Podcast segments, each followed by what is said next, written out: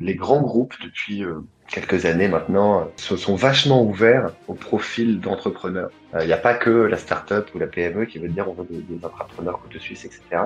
Et que c'est des parcours qui sont maintenant très valorisés. C'était pas le cas avant. C'est-à-dire qu'il y a dix ans, rentrer, euh, je sais pas, sur la chefferie de projet chez, chez NJ, euh, après avoir planté deux boîtes, euh, c'était la grosse blague. Alors que maintenant, les grands corporates, les groupes cotés, etc., sont de plus en plus sensibles aux gens qui ont, une expérience euh, entrepreneuriale ou approchant une vraie conscience des directions générales et des directions des ressources humaines. Bon bah voilà, on a des populations de, de, les mêmes écoles, des ingés, des je sais pas quoi, etc., qui sont parfois dans le groupe depuis 10, 15, 20 ans, et on sent bien qu'on on, peine à innover un petit peu, et, donc il y a vraiment une, envie d'aller chercher des profils euh, plus créatifs, plus polyvalents, plus libres, etc., pour secouer un petit peu ces, ces, institutions, ces organisations qui peuvent être un petit peu, moins agiles et un petit peu plus, euh, dans une routine. Bienvenue dans Back to the Future of Work, le podcast qui vous emmène dans les coulisses du monde de demain. Ce podcast vous est proposé par Team Builder, une plateforme qui améliore le recrutement et booste la coopération et la productivité des équipes grâce à des outils RH et des conseils basés sur l'analyse scientifique des personnalités. Je suis Aurélien Guillon Passionné par la tech et les sciences humaines et fort d'une expérience de 10 ans dans le conseil en management et innovation, je pars à la rencontre d'entrepreneurs, de managers et de DRH pour comprendre comment ils recrutent, onboard, encadrent et inspirent leurs équipes au quotidien. Découvrez dans ce podcast les meilleurs outils, conseils et retours d'expérience pour les envisager dans votre business. On abordera tous les sujets et on parlera surtout de Future of Work. Là où on va, on n'a pas besoin de route.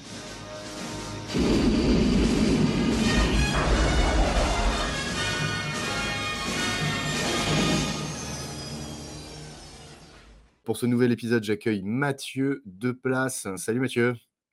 Salut Aurélien. Comment ça va? Ça va plutôt bien. Bon, bah parfait.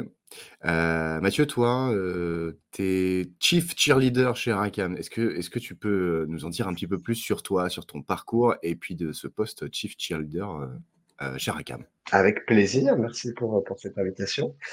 Euh, alors, Chief Cheerleader, euh, ouais, c'est vrai que ce, ce titre-là, c'est mon titre sur LinkedIn, c'est mon titre en, signature de mail. Euh, ça veut tout simplement dire que je suis dirigeant, de, j'ai l'immense joie de diriger le cabinet euh, RACAM et, euh, et, que mon rôle, comme je le, le conçois au quotidien, c'est d'encourager comme une cheerleader les équipes dans leur travail au quotidien. C'est ça la, la, la symbolique de ce titre qui est un peu peut-être un petit peu particulier. Mon parcours, euh, je vais essayer de la faire euh, de la faire courte. ouais, euh, longue aussi, hein, ça, ça, ça, on est sur un podcast, donc tu peux, tu peux nous raconter un petit peu ton parcours. J'ai vu que okay. tu avais quand même une sacrée expérience. Bah, moi, je travaille dans le recrutement euh, et plus généralement le conseil RH depuis, euh, bah, depuis une dizaine d'années maintenant. Euh, j'ai pas fait ça tout de suite. Euh, j'ai pas fait ça en sortie d'études. Moi, j'ai un parcours euh, école de commerce euh, et j'ai fait l'ensemble de mes stages dans des ONG en Asie. Euh, donc, je me, je me préparais plutôt à une carrière dans l'humanitaire que, que dans le conseil en, en ressources humaines. J'ai fait ça. J'ai commencé par l'ONG. J'ai fait, euh, j'ai fait une spé finance. Euh, j'ai fait un peu de contrôle de gestion et ça c'est pas sur mon, mon LinkedIn etc donc tu dois pas avoir l'info j'ai fait de l'audit interne et du contrôle de gestion dans un grand groupe de transport le, le frontal avec le, le, tableau Excel euh, toute la journée c'était un peu dur pour moi donc après ça j'ai fait un master RH pour compléter mon, mon master finance euh, et là on est en 2008 euh, et c'est la crise c'est dur pour les jeunes diplômés euh, et du coup je me suis pas précipité dans le dans la jungle du, du, du monde du travail et de l'emploi.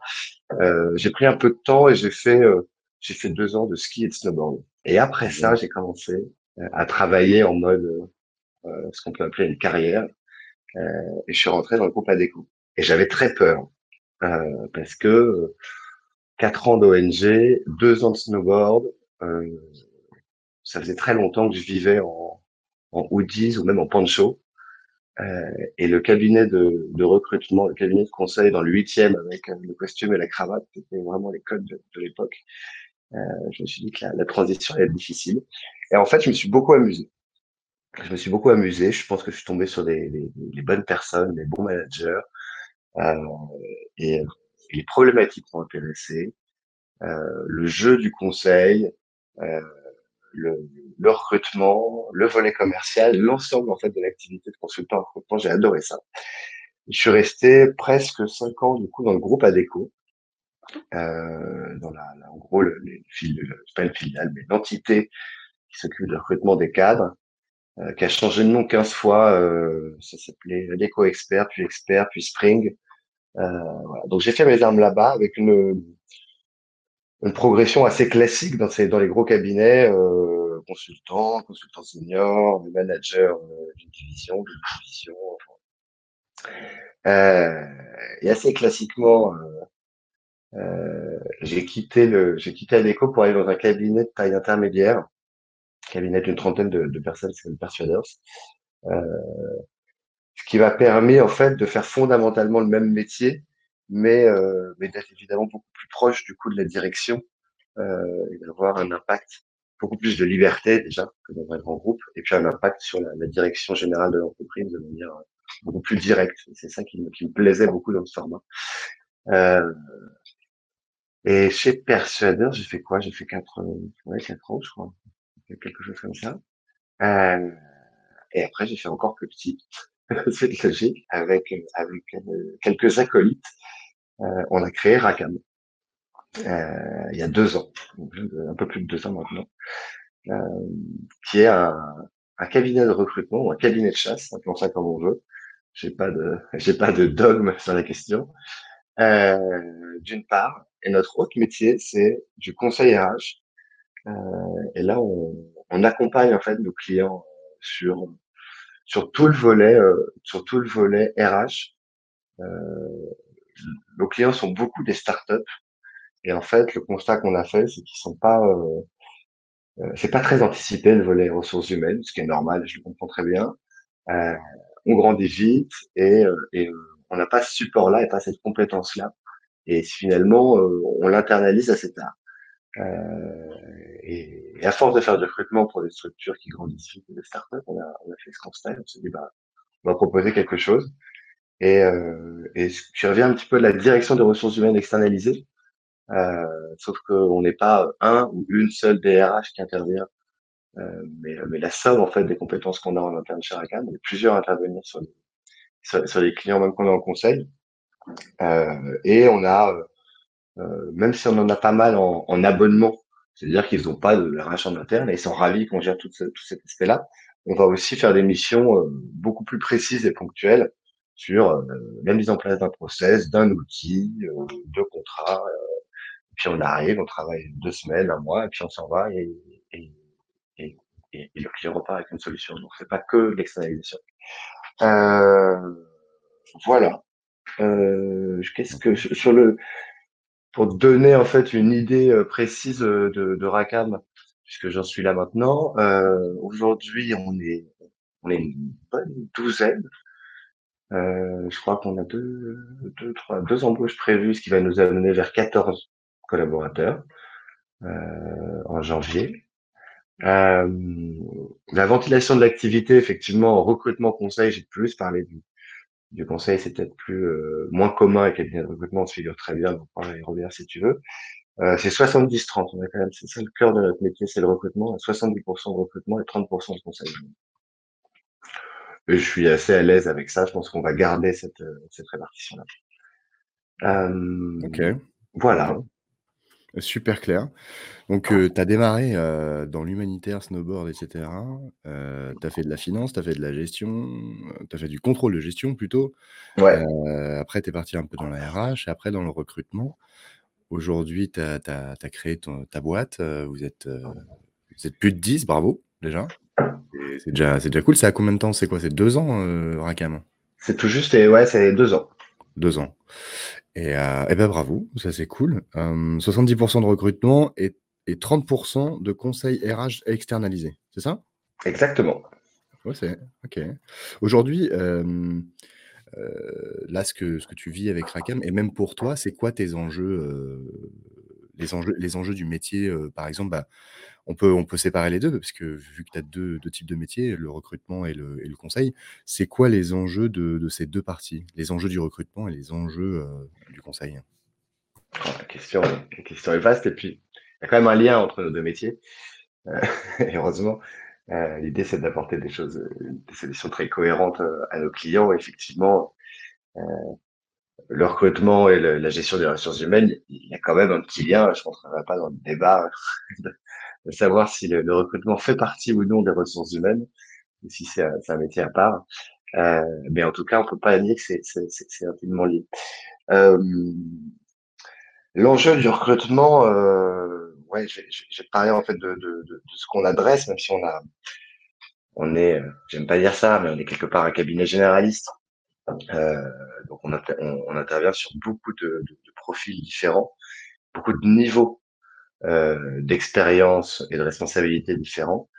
Euh, pour moi, je viens du cabinet de recrutement spécialisé, tous les gros cabinets le sont. J'ai commencé le recrutement en finance, on apprend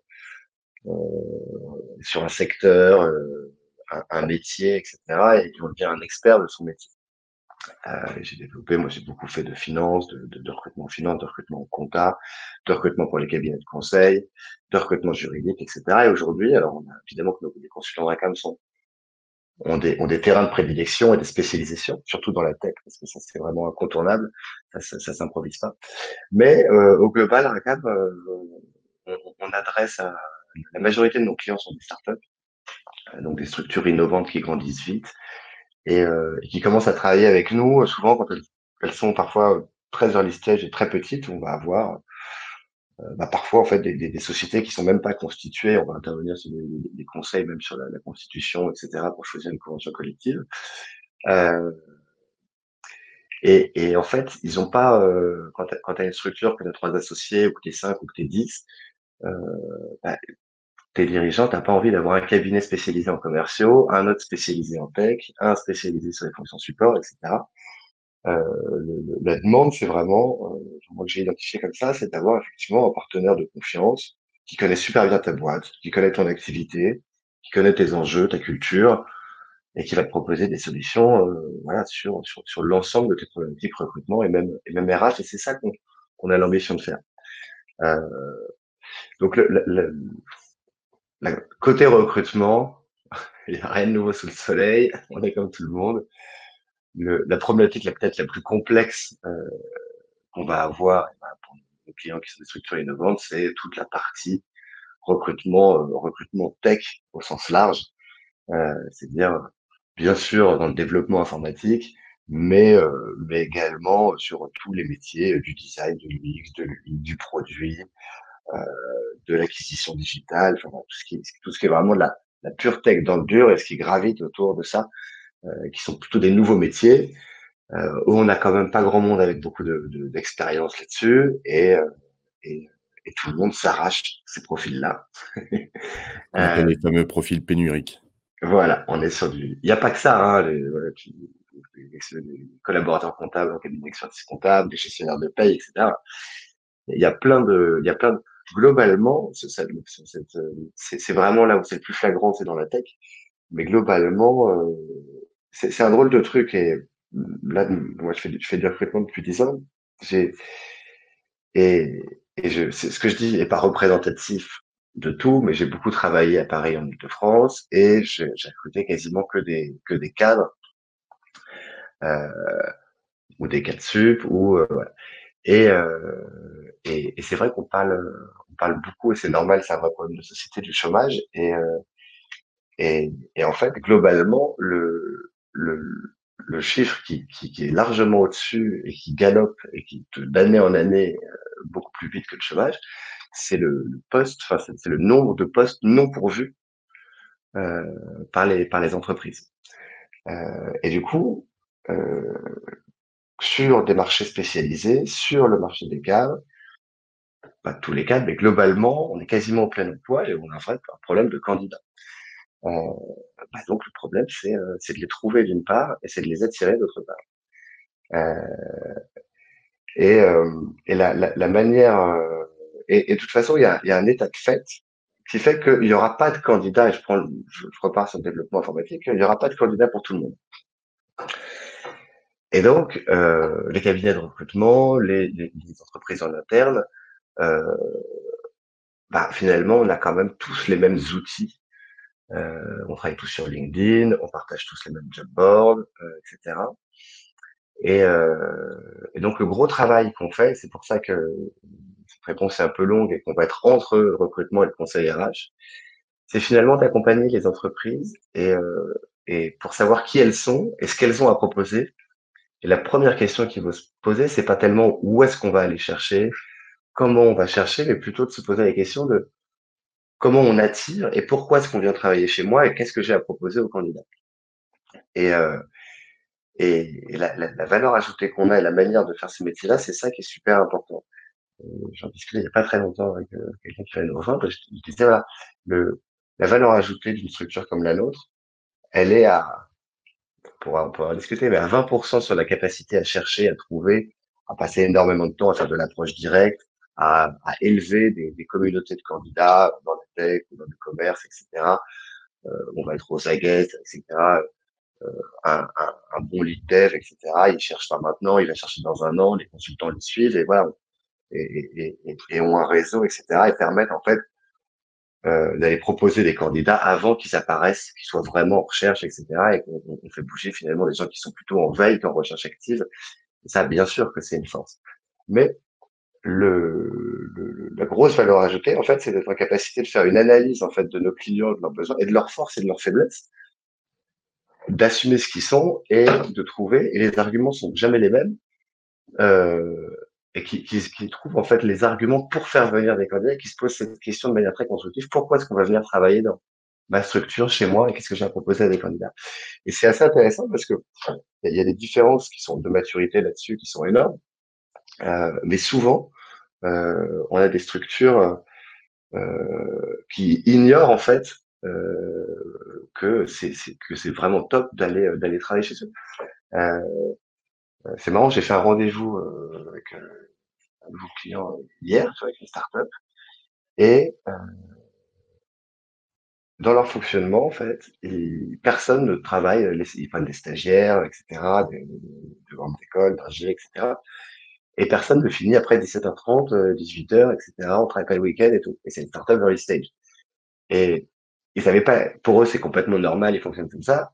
Ils n'avaient pas conscience que c'est vachement différenciant et que c'est un super avantage. Et en fait, on va parfois aller chercher l'avantage concurrentiel de boîtes qu'elles ont parce que c'est normal pour eux, mais en fait, c'est un super truc et c'est ça qu'il faut vendre. Il faut trouver des gens pour qui ça, c'est important. Vois, c'est un exemple tout simple, mais, voilà. Donc, euh, donc voilà, le gros, le gros morceau, c'est ça, c'est l'attraction. Ok. Et du coup, tout à l'heure, j'ai senti un petit peu, mais il n'y a pas de méthode Racam, vu que tu me dis c'est tout le temps différent en fonction des, de chaque client. Mais est-ce que tu as quand même. Euh, euh, c'est quoi la méthode Racam la méthode Rackham, c'est l'absence de méthode, peut-être. alors. Euh... Rackham, ça, moi, ça me fait penser aux pirates, donc euh, on se trompe pas. Ah ben, on se trompe pas. C'est le, le, le, logo, le logo de l'entreprise, c'est, c'est même une femme pirate. Et, euh, et c'est complètement. Je vais, je vais quand même te faire le storytelling, puisqu'on y est. Vas-y. Euh, effectivement, euh, non, non, on a choisi le, nom Rackham. En fait, l'histoire de Rackham, c'est un pirate, Jack Rackham anglais euh, euh, qui a fait un ravage dans les Caraïbes et qui a vraiment existé. Et, euh, ce qui est assez marrant dans son histoire et ce qui nous a plu, euh, c'est que l'histoire, l'épopée de Rackham aux Caraïbes, c'est l'épopée de Rackham, de Anne et de Marie Reed. Et en fait, ce, type-là avait des piratesses très célèbres à son bord, etc. Et voilà, on est à la fin du XVIIe. Euh, les femmes sur les bateaux, ça porte malheur. Sur les bateaux de pirates, encore plus. Et euh, nous, on trouve le, le move de Rackham d'avoir fait monter des femmes qui se déguisaient en hommes, qui étaient d'une cruauté absolue et d'une efficacité redoutable. Euh, on trouve que le, que, que le, mouvement est super ambitieux, iconoclaste, etc. Et, et on est bien l'image. Et ce qu'on qu se propose de faire dans le recrutement, c'est ça, c'est d'aller chercher des solutions qui n'existent pas, etc., contre les codes, contre les dogmes, etc. Et c'est ce truc-là qu'on qu'on aimait beaucoup chez, chez Jack Racano. Puis voilà, je l'ai dit, on fait, on a, on a beaucoup de startups, on a beaucoup de devs. L'idée de la piraterie informatique menée par des femmes et, euh, et, euh, et le lien avec effectivement le, le, le piraterie euh, euh, tout court nous, nous amusait beaucoup et c'est pour ça qu'on a choisi, qu'on a choisi ça comme symbole. Ok, ok, ouais, effectivement, ton logo c'est un K et c'est euh, c'est la moitié d'une femme avec, avec un sabre. Exactement. Ouais. Racam cabinet féministe. Ça marche. Super intéressant. toi, du coup, Mathieu, alors si, si on n'est pas obligé de forcément de rentrer dans le job de, de recruteur, mais on peut aussi parler de tes problématiques à toi en, en, interne. Est-ce que bah, comment comment t'encadres ta team en interne là, les, les, les 12 personnes que tu que, vous êtes aujourd'hui avec quoi et, comment tu encadres les hommes et les femmes dans ton organisation? Quels sont les rituels, les outils, les process que tu as mis en place euh, que vous avez? Euh, Alors, c'est une question qui est intéressante et qui me porte beaucoup. C'est-à-dire que dans mon, dans mon job, le, le, on conseille euh, des, clients dans, dans, leur croissance, dans leur management, dans leur gestion des ressources humaines. Donc, donc ce que je fais, ce que ce qu'on fait en interne chez Racam, on y prend soin et on, et on, et on y réfléchit beaucoup. J'aime bien cette question. Euh, il y a, y a, y a deux choses. Il y a Racam d'un côté, c'est un, un, peu un lab d'organisation et, et, on, et on va assez loin. Je vais détailler dans ce qu'est euh, euh dans ce qu'on appelait avant l'entreprise libérée. Euh, C'est-à-dire que ben, très très opérationnel chez Racam, il n'y a pas d'horaire. Ben, les gens, euh, voilà, le, le, même avant, on a été créé quand même un peu avant le Covid, même avant le Covid, etc. Le, la notion de télétravail et de remote, bah en fait c'est open bar, c'est quand on veut, euh, etc. Donc il y a pas de euh, voilà, il y a, y a pas de y a pas de contrôle sur la pose de congé, etc. On peut même travailler, enfin partir sans travailler ailleurs, sans poser de congé, etc. Il y a une grande grande liberté. Euh, et parce que le fondement c'est la responsabilité, la confiance, etc. On n'est pas les seuls.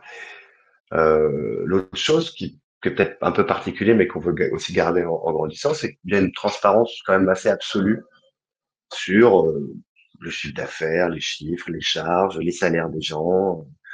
Alors, c'est pas affiché euh, quand on quand arrive dans les locaux, tu vois, mais en fait, n'importe qui peut demander le salaire de n'importe qui, j'ai pas de problème. Et donc euh, ça, c'est ça, il y a des grandes grandes transparences à ce niveau-là.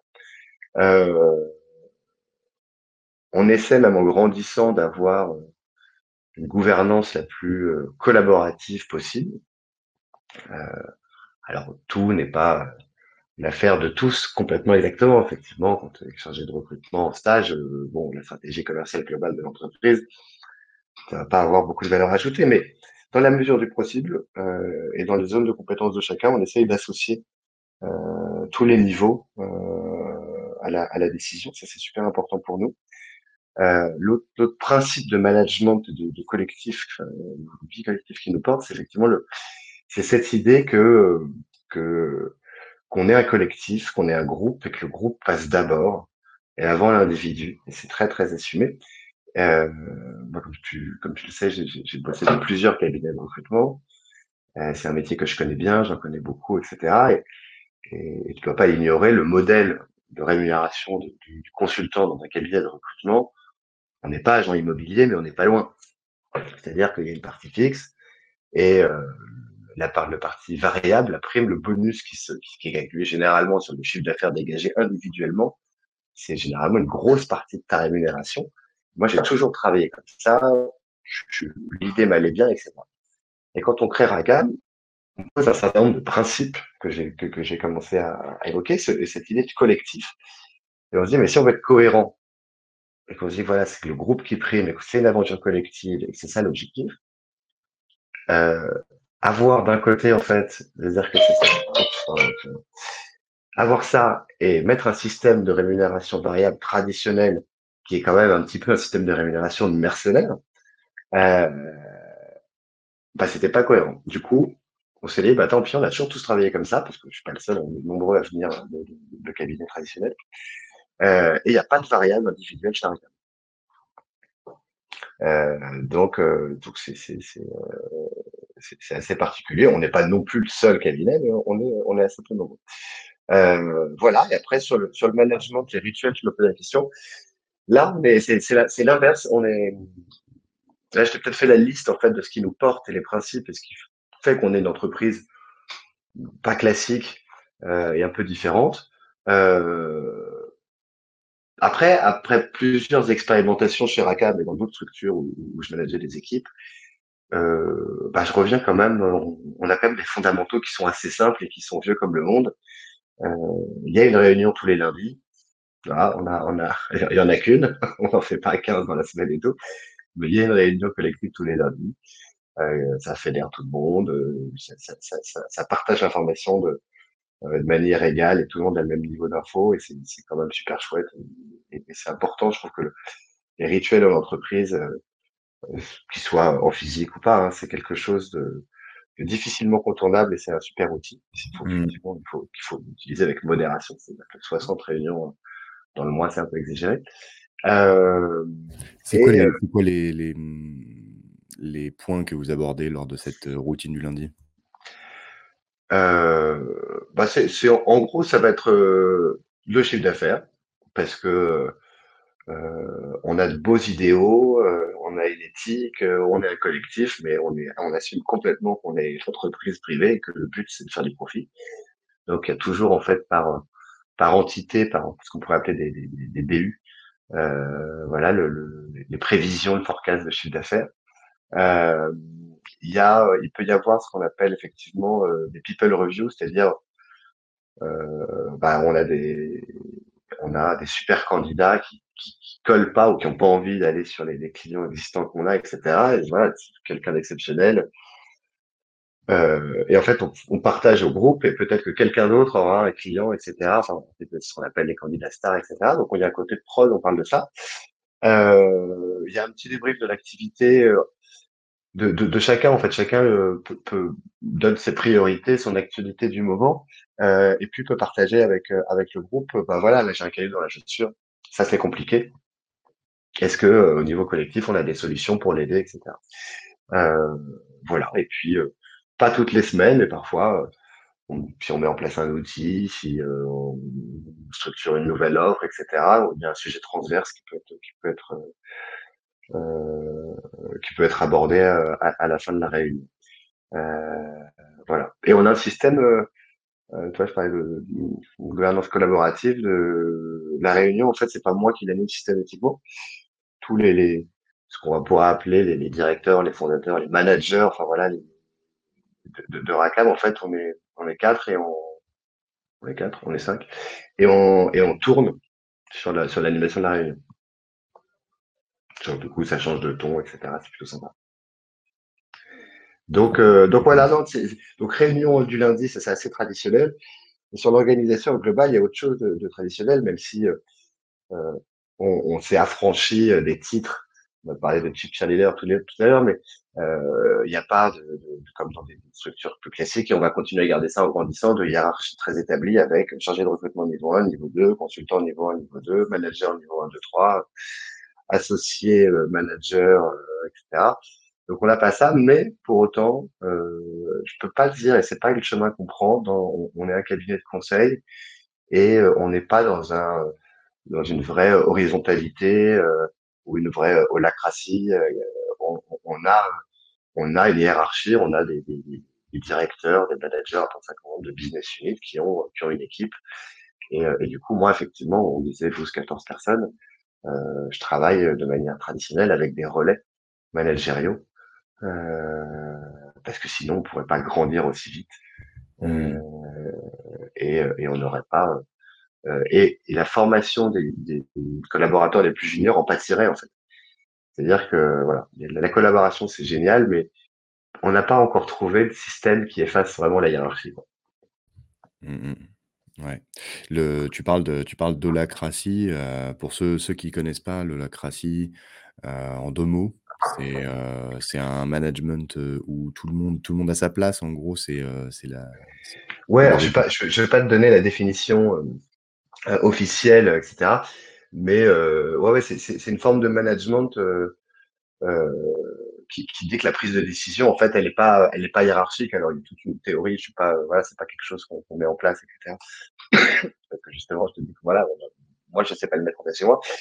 Mais en gros, c'est des systèmes de, plutôt que de dire il y a un organigramme euh, pyramidal avec euh, un chef, un sous-chef et un sous-chef, c'est-à-dire en fait sur des domaines de compétences, tu crées des, cercles et qu'en fait là il n'y a plus de hiérarchie et que, la, et la, prise de décision se base pas mal sur l'expertise. Euh, et donc, tu, tu, partages les responsabilités, etc. Et donc, tu n'importe quoi, mais dans une entreprise, si par exemple, on va dire, bah, vous êtes quatre de niveaux complètement différents, et puis vous, vous gérez les achats, vous vous mettez d'accord tous les quatre, en fait, et ça n'a rien à voir avec le niveau hiérarchique, et tout le monde a le même poids. Donc, euh, mmh. traditionnellement, celui qui signe à la fin, c'est le directeur des achats, parce que lui, ça fait 20 ans qu'il fait des achats et qu'il est là.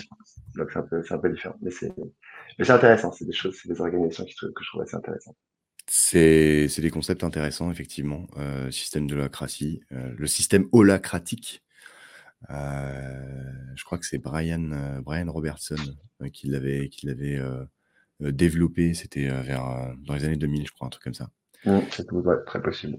Et alors, je, je, ne connais pas une seule organisation qui, qui fonctionne en holacratie. J'adorerais voir euh, ou parler à quelqu'un qui fonctionne. Donc, euh, appel, appel ouvert. Si quelqu'un a une société qui fonctionne en holacratie, n'hésitez pas à me contacter. Il n'y a pas de problème.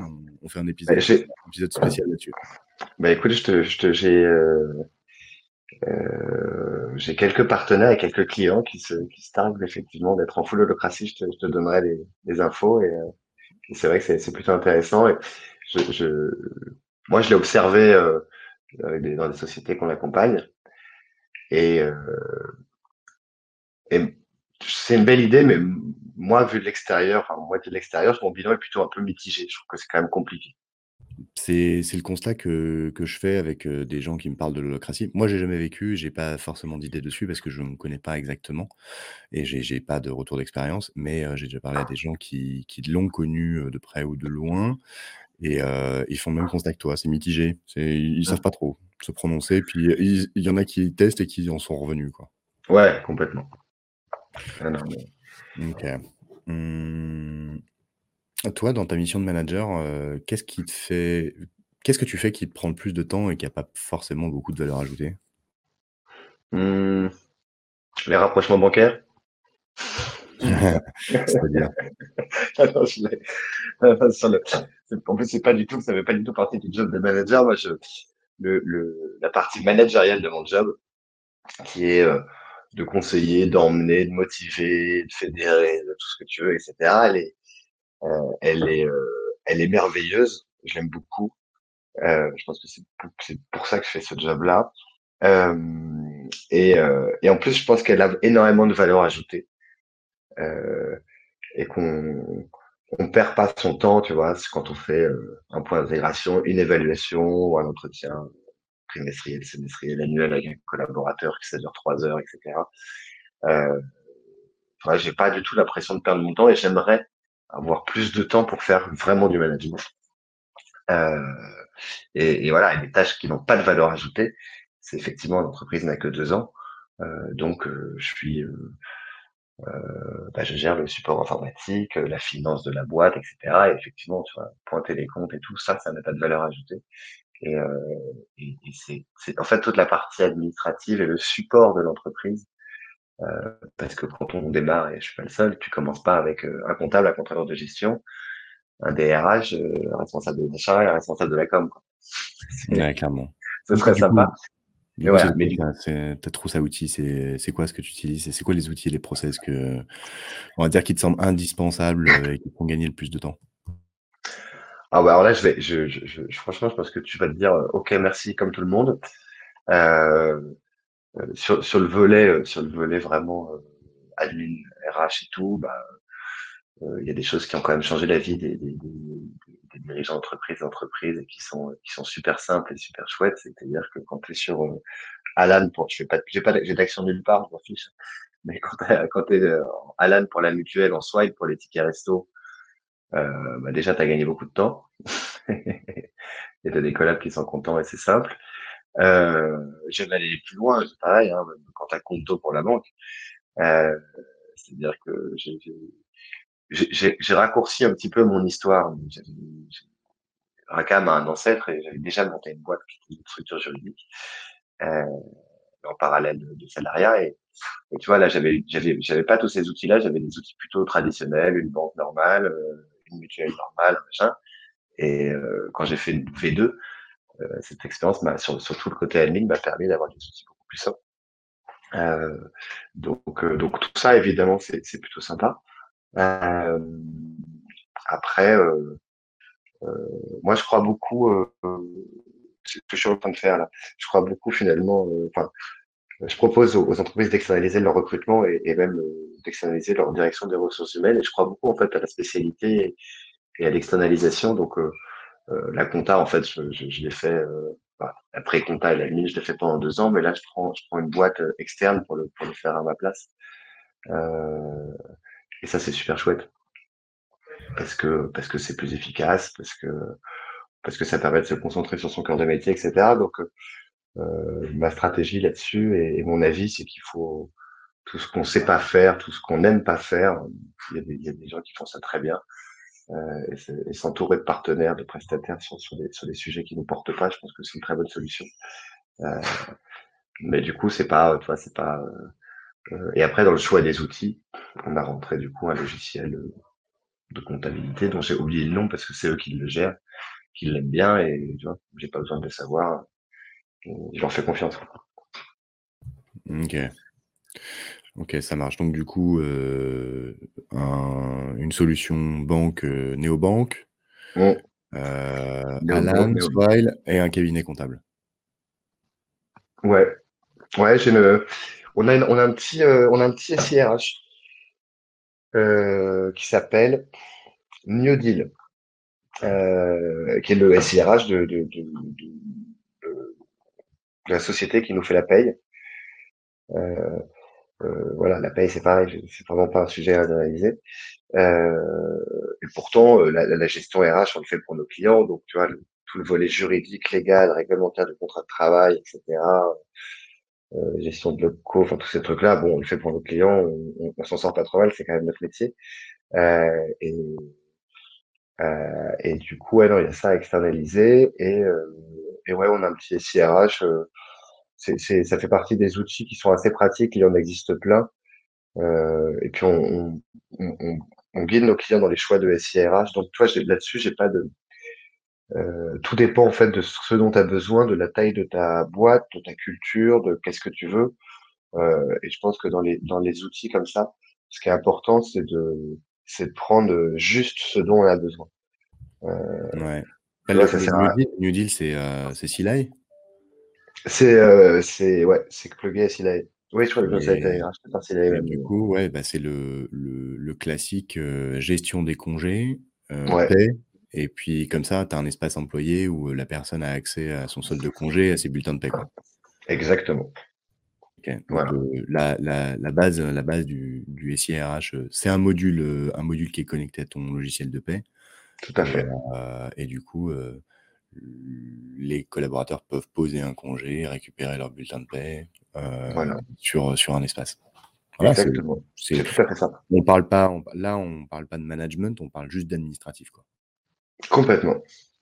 Ouais, ouais, il n'y a pas du tout de volet, euh, mais, euh, mais le, le, on a fait des implémentations d'ADP avec les full modules, la gestion des entretiens, de tout, des évaluations, etc. C'est, sympa, hein, c'est intéressant. Et puis, comme, tu, comme je l'ai dit au début, j'ai, j'ai commencé dans le groupe ADECO, donc pareil, avec des outils très intégrés. Euh, je, il faut pas prendre plus. Enfin, ça, c'est pas, c'est, mon avis. Il faut pas prendre plus que ce dont on a besoin, en fait. Mmh. C'est, euh, ouais. l'outil au service de l'entreprise, pas l'inverse, quoi. Ça. Il faut que, faut pas que tu te perdes non plus. Faut pas que ça soit une, une, une usine à gaz. Exactement. Ok, donc du coup, euh, tout ça, tout ça. Est-ce qu'il y a un outil que, que tu utilises Est-ce que vous utilisez par exemple un, un, Slack en interne pour discuter? Comment vous collaborez? Euh, On est en full sur, sur le, on est en full G Suite nous. Donc, euh, Google Google Workspace.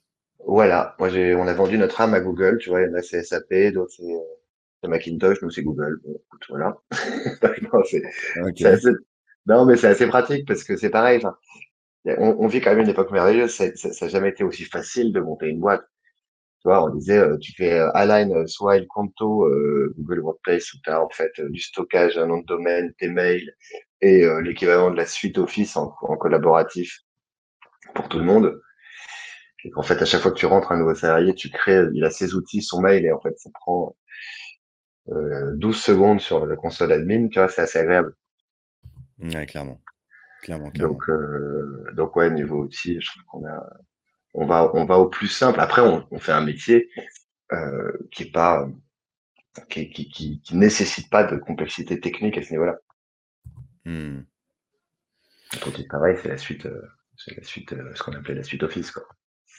Ouais. Toi, qu'est-ce qui, pour toi, Mathieu, qu'est-ce qui est le plus important pour toi dans le management d'équipe? Ce qui est le plus important dans le management d'équipe.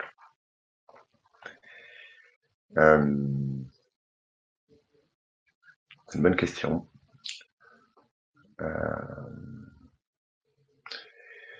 Je, ça, va être un peu arbitraire parce que s'il faut dire à l'élément le plus important, euh, je suis assez vigilant moi, au fait que je, pense que c'est important et c'est ce qui manque à pas mal d'organisations.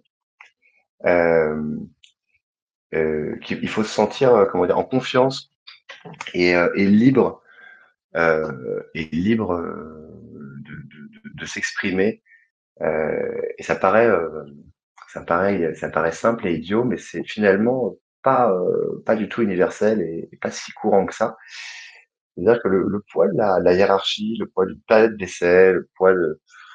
Et même, je dis pas du tout que le, dirigeant ou le manager ou le L plus 1 est un tyran, hein, avoir quelqu'un qui est très bienveillant, etc.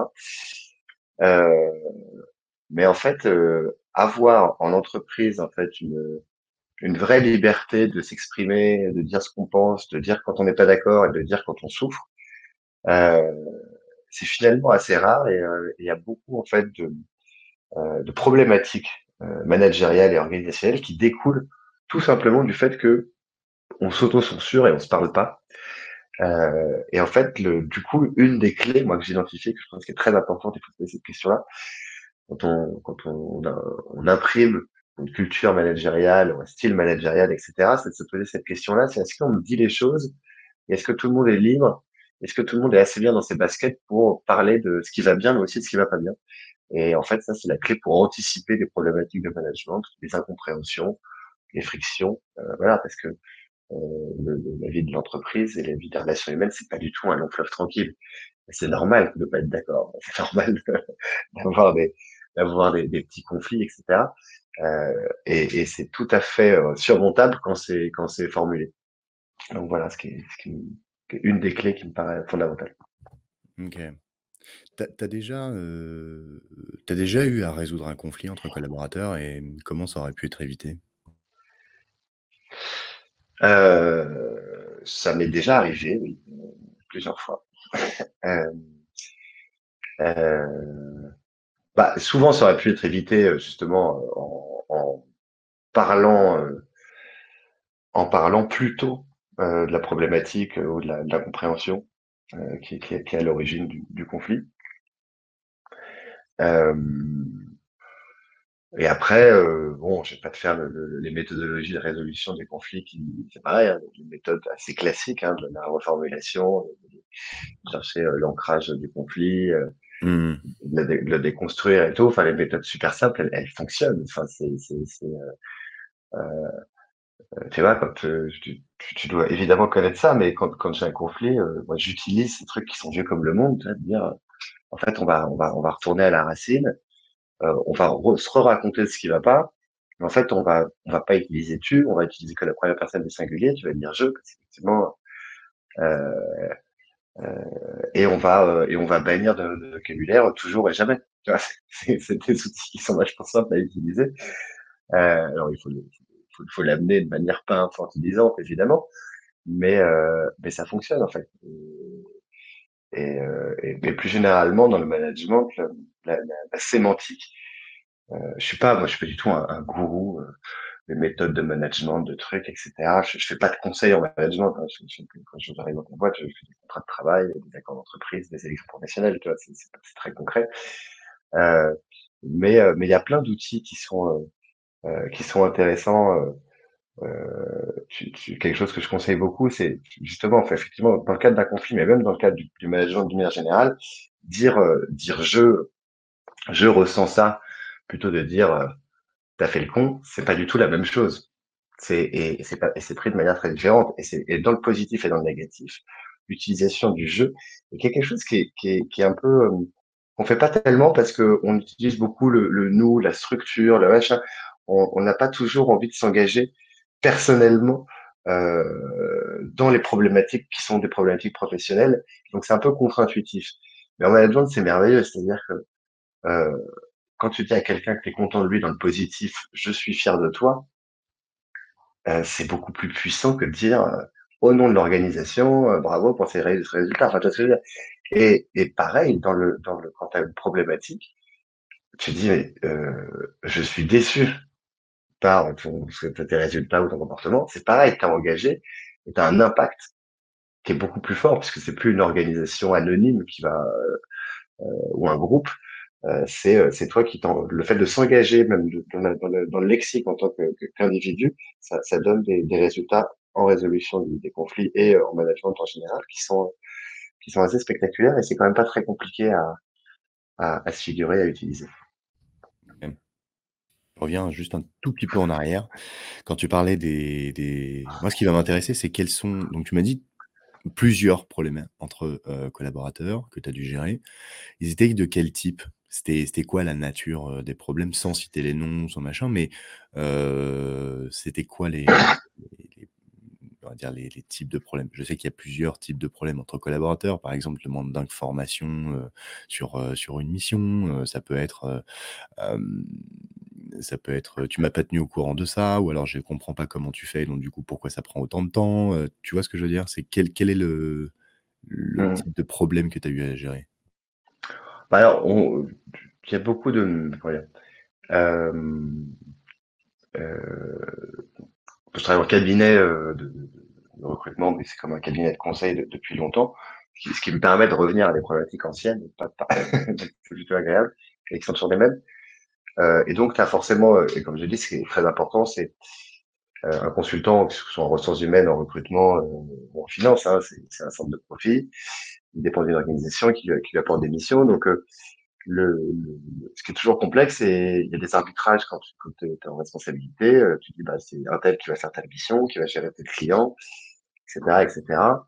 Euh, et, euh, et c'est pas toujours facile en fait euh, d'expliquer que bah, c'est parce que voilà, c'est tel consultant et pas tel consultant qui fait cette mission.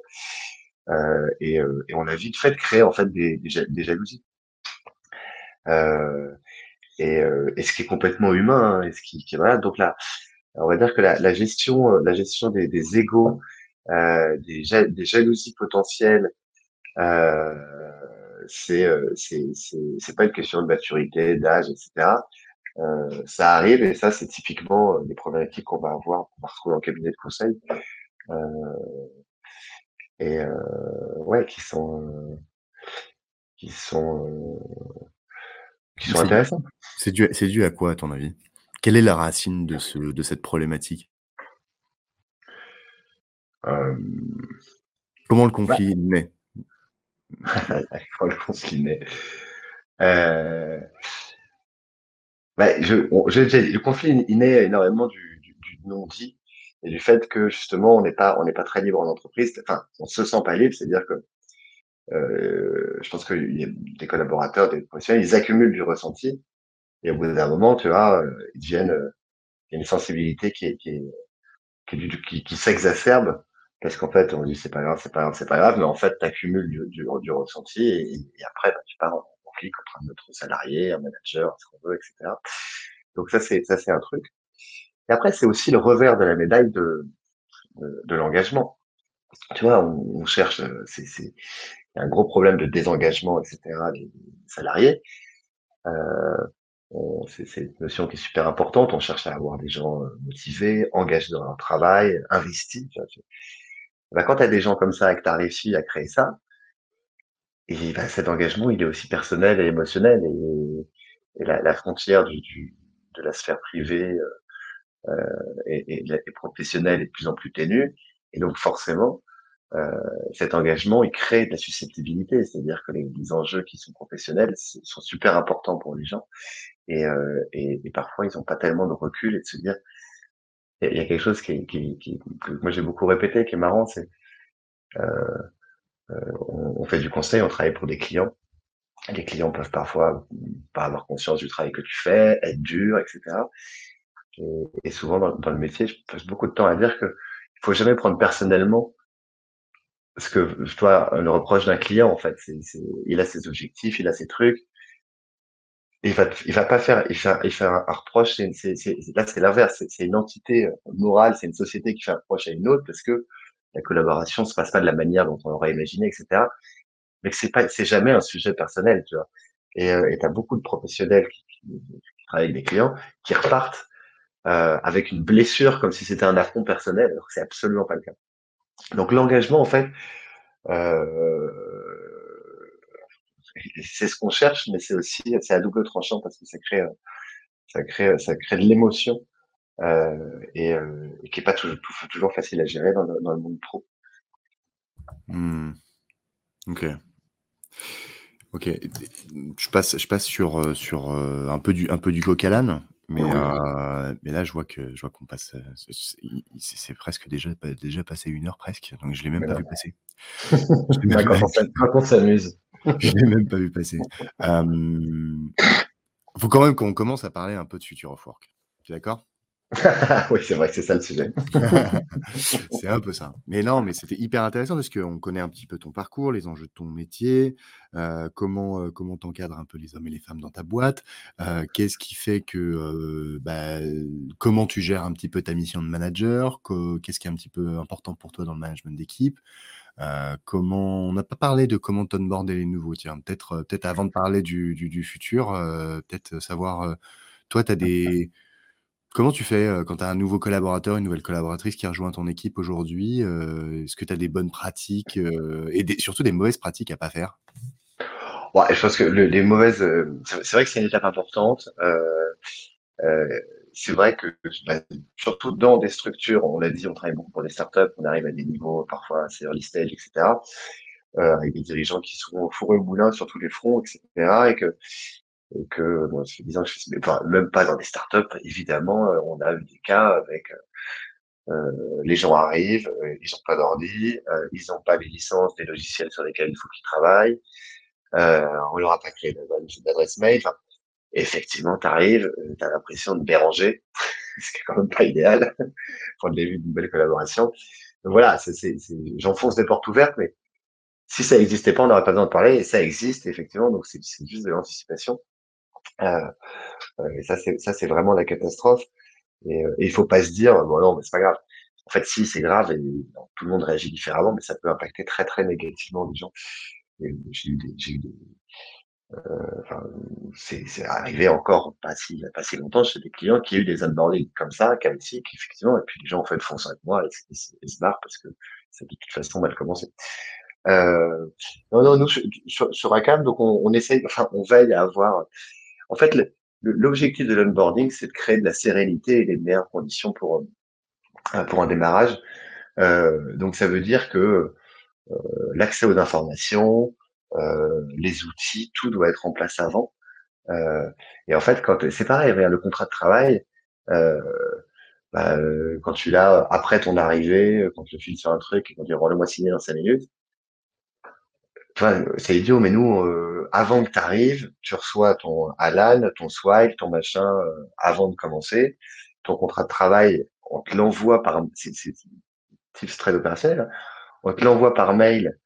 Euh, et comme ça, deux semaines avant d'arriver, tu as ton contrat dans ta boîte mail, tu peux le, tu peux le lire tranquillement, tu peux poser des questions si tu as une question sur, sur un article du contrat, etc. Enfin voilà, tu n'as jamais le couteau sous la gorge, c'est cool, c'est tranquille. Enfin, voilà.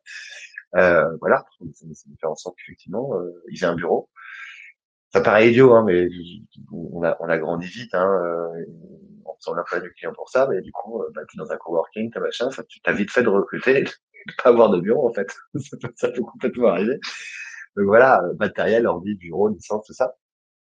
Et, et après, euh, c'est pareil, on n'a pas échappé à ça. Il y a, chaque fois qu'on qu'on onboard quelqu'un, il a un référent. Euh, on va appeler ça un manager, etc. Mais il sait. Euh, il y a des, enfin, ça, ça paraît idiot aussi, hein, mais il y a des organisations, bah, on rentre des stagiaires ou des jeunes diplômés et tout, euh, 4 par 4 et bah, finalement, euh, on n'a pas, euh, on sait pas exactement qui est le manager. Là, il y a forcément une personne complètement dédiée qui est responsable du onboarding, de l'intégration et de la formation. Et, et après, ça se, ça, se, ça se traduit par bah, des rituels. le point à une semaine, à deux semaines, à un mois, etc. Et on suit, on suit, on suit les intégrations et la formation de manière très très resserrée au démarrage. Et, et, voilà, donc on n'a rien inventé, mais on, on, on essaie de faire ça le mieux possible. Ok, ça roule, ça roule. Euh, effectivement, ouais, c'est c'est c'est c'est une étape, une étape importante, euh, après il y a pas de solution miracle, dire l'onboarding est spécifique à chaque boîte. Euh, c'est quoi c'est quoi le qu'est-ce qui qu'est-ce qui peut, rater un onboarding selon toi? Un élément et puis après on passe à autre chose. Bah, un enfin, c'est un peu ce que je t'ai dit, un élément, c'est effectivement le c'est l'onboarding, c'est beaucoup de l'anticipation. C'est-à-dire c'est c'est, d'avoir, euh, mais si une organisation n'a pas bien défini les rôles et qu'on sait qui est responsable de la personne et de l'onboarding, on a, on a vite fait de pas avoir, voilà, vraiment le coup de, euh, le coup de pas avoir, euh, toi, son, son mail, l'accès au logiciel ou, ou l'ordi, mais qui va arriver en fait que dans une semaine. Bah, ça c'est, ça, ça, ça, ça, peut, ça peut, ça peut rater. Après, il y a aussi le, euh, euh, on, le ferait plutôt du, de, l'humour, euh, parce que quand, généralement quand quelqu'un arrive, euh, je sais pas comment c'est venu, c'est une blague qu'on fait souvent, c'est voilà, les boîtes on leur, on leur, on leur bizarrerie. Euh, on, on, dit bienvenue euh, la première journée à la personne, les deux trois premiers jours, euh, peut-être 70 fois. Et toi, c'est un peu un comique de répétition, c'est un peu con, c'est-à-dire qu'on arrive, quelqu'un arrive dans la pièce, disons que la nouvelle s'appelle Virginie, ah bah bienvenue Virginie, vraiment bienvenue, bienvenue, puis tout le monde se remet à dire bienvenue, etc. On fait une réunion, on passe trois plombs, on redit bienvenue, etc. Dès que Virginie arrive dans une pièce le même jour, on dit ah bon, bien, bon bienvenue Virginie, c'est comme là, il y a un peu donc, un peu malade. voilà, donc Virginie, putain, c'est qui, c'est qui, c'est débile manteau, j'ai laissé tomber. Mais c'est plutôt amusant et au moins on est sûr qu'on a marqué le coup parce que ce que je veux dire par là, c'est ce qui peut rater, c'est effectivement ce qu'on appelle peut-être le syndrome de l'onboarding en catimini. Mmh, Et avec le remote, ça peut vraiment arriver. C'est-à-dire, pas de com, euh, il y a aussi la com interne, pas de com interne, pas de machin et tout. Et finalement, Virginie, bah, elle est en remote où il y a des journées. Et, puis au bout de trois mois, euh, elle appelle machin, il sait même pas qui elle est. Et c'est pas vraiment comme ça qu'on a envie d'arriver. Donc ça aussi, c'est une erreur assez courte. Clairement, clairement. À ton avis, c'est quoi les process, euh, les process et les pratiques qui vont disparaître? Ou que tu aimerais bien qu'ils disparaissent?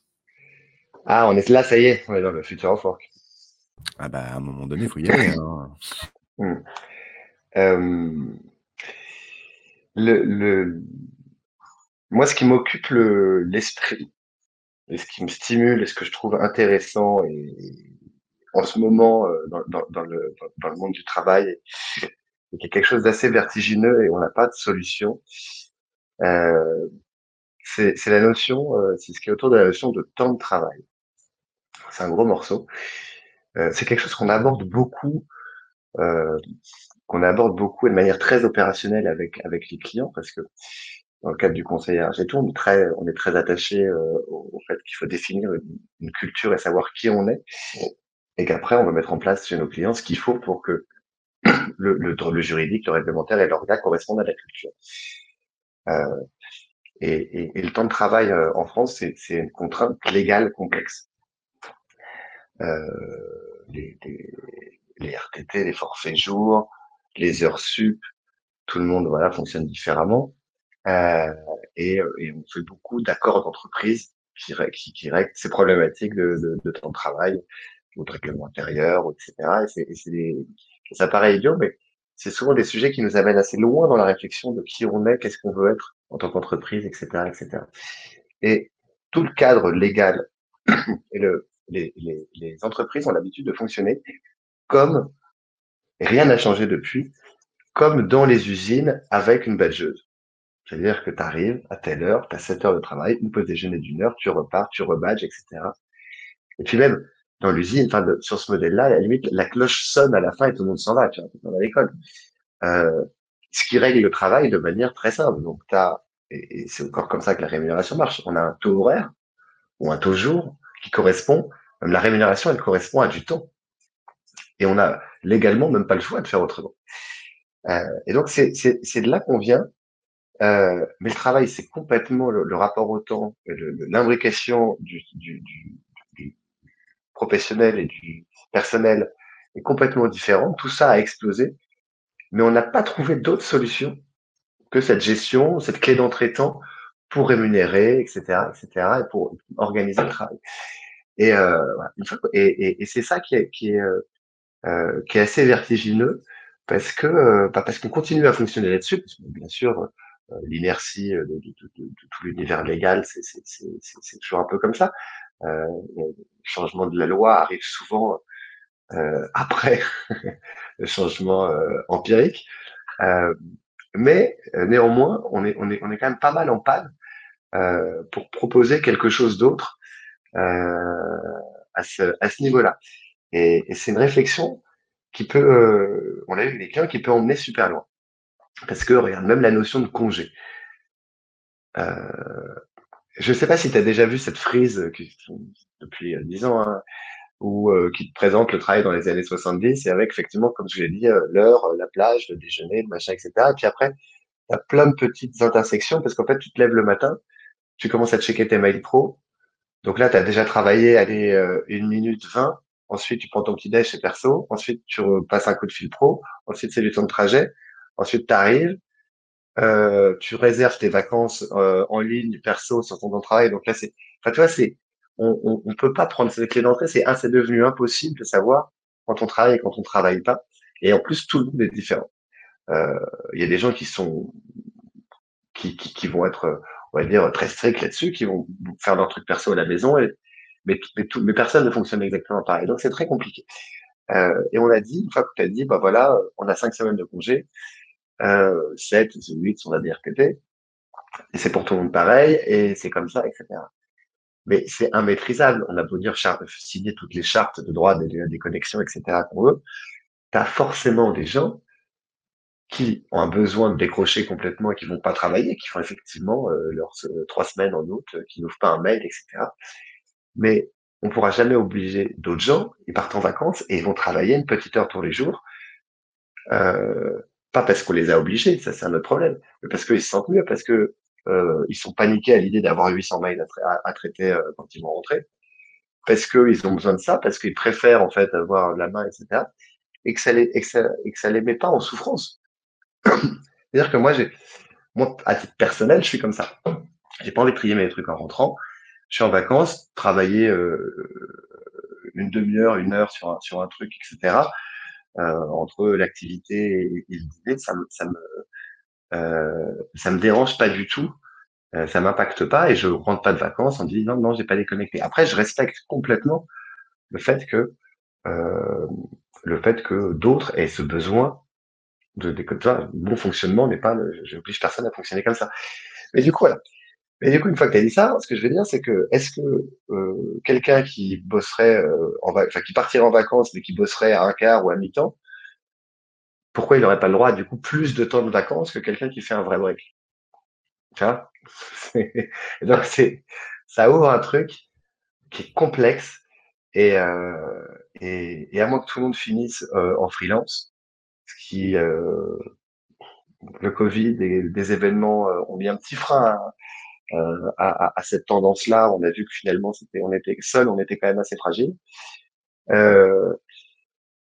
Et du coup, c'est un, sujet qui m'intéresse beaucoup et dans lequel je pense qu'il va peut-être y avoir une très grosse révolution et qu'on va sortir en fait, pas pour tous les métiers et pas tout de suite, mais du temps comme clé d'entrée de l'organisation du travail et de la rémunération de, du travail parce que ça, ça, ça, correspond plus du tout à la manière dont on, dont on fonctionne. Ouais, c'est que les, les, les règles, c'est marrant parce que c'est peut-être la troisième ou quatrième fois que, que quelqu'un dans le podcast me, me, dit que les règles euh, qui s'appliquent aux entreprises euh, euh, sont les mêmes pour toutes, alors que, que, en fait leur fonctionnement est complètement différent d'un secteur à l'autre ou même d'une taille à une autre. Ouais, complètement.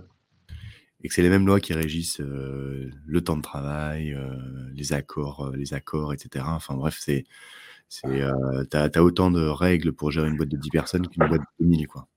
Exactement. C'est, c'est très, très particulier. Tu vois, sur le temps de travail, la seule solution qui permette, euh, juridiquement, c'est de mettre les gens euh, sur le statut euh, cadre dirigeant. Pas de vacances, pas d'horaire. Mais bon, c'est-à-dire, t'es vite retoqué par l'inspection du travail, le conseil des prud'hommes, c'est un sujet. Tu peux pas dire à tout le monde euh, que voilà, que Xavier à l'accueil, ouais, oui, il est quel dirigeant Dirigeant de l'accueil. c'est un peu, c'est un peu compliqué. Hmm. Donc, euh, euh, donc non, ça c'est ça c'est ça c'est intéressant. Après, c'est la tendance, c'est-à-dire que euh, on, on, va, on va parler de conflit de psycho, on va faire un peu de droit. Euh, le, le, mais ça va, ça va tout doucement. C'est-à-dire que ce qu'on peut faire aujourd'hui, euh, euh, c'est euh, ce que la loi de travail a permis, c'est que maintenant tu peux faire des accords d'entreprise qui vont se, substituer, alors pas pour l'ensemble de tous les points, mais sur, un certain nombre de, choses, qui vont prévaloir sur la convention collective. Alors il y a évidemment dans le droit du travail ce qu'on appelle les lois de police, etc., des choses que, auxquelles tu peux pas toucher, ni la convention collective, ni l'accord d'entreprise, etc. Mais en fait, le, le, et ça c'est quand même, ça va dans ce sens-là, ça veut dire qu'en fait, le fait de, de, se mettre d'accord avec les salariés ou les représentants des salariés, ça, ça, ça prévaut sur, le, sur la loi euh, générale ou, ou par convention collective. Ce qui est plutôt intéressant. Euh, et sur, sur le temps de travail, c'est quelque chose, euh, c'est vraiment, c'est vraiment très très opérationnel. Euh, c'est une petite avancée. Nous, c'est comme ça qu'on fonctionne. Je pense que tu, dans nos clients, euh, c'est un gros morceau de, de, de l'économie française. On a, on a beaucoup d'entreprises qui sont, qui sont au, sur la convention collective du Syntec. Euh, et qui ont, euh, en grandissant, qui ont ce problème de temps de travail, etc. Et, et pour, euh, pour être au forfait jour, c'est forfait jour, c'est le fait de, euh, bah, d'être, de payer à la journée et pas à l'heure. Euh, parce qu'en fait, quand tu, ta boîte commence à grandir et que tu es, sur, sur un salaire horaire, bah, en fait, tu t'exposes en tant qu'employeur au risque que tout le monde te réclame des heures supplémentaires.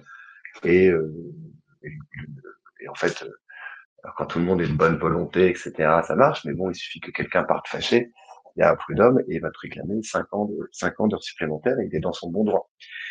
Donc c'est donc c'est et plus t'es nombreux, plus ce risque il existe et, plus c'est complexe. Euh, et euh, le Syntec oblige, euh, il faut être à 51 000 euros brut annuels pour avoir le droit d'être au forfait jour par le syndicat. Et euh, des, des startups avec des salaires en dessous de 51 000 euros euh, brut annuels et des gens complètement autonomes dans l'exécution de leur travail, je veux dire, c'est la norme et il y en a plein.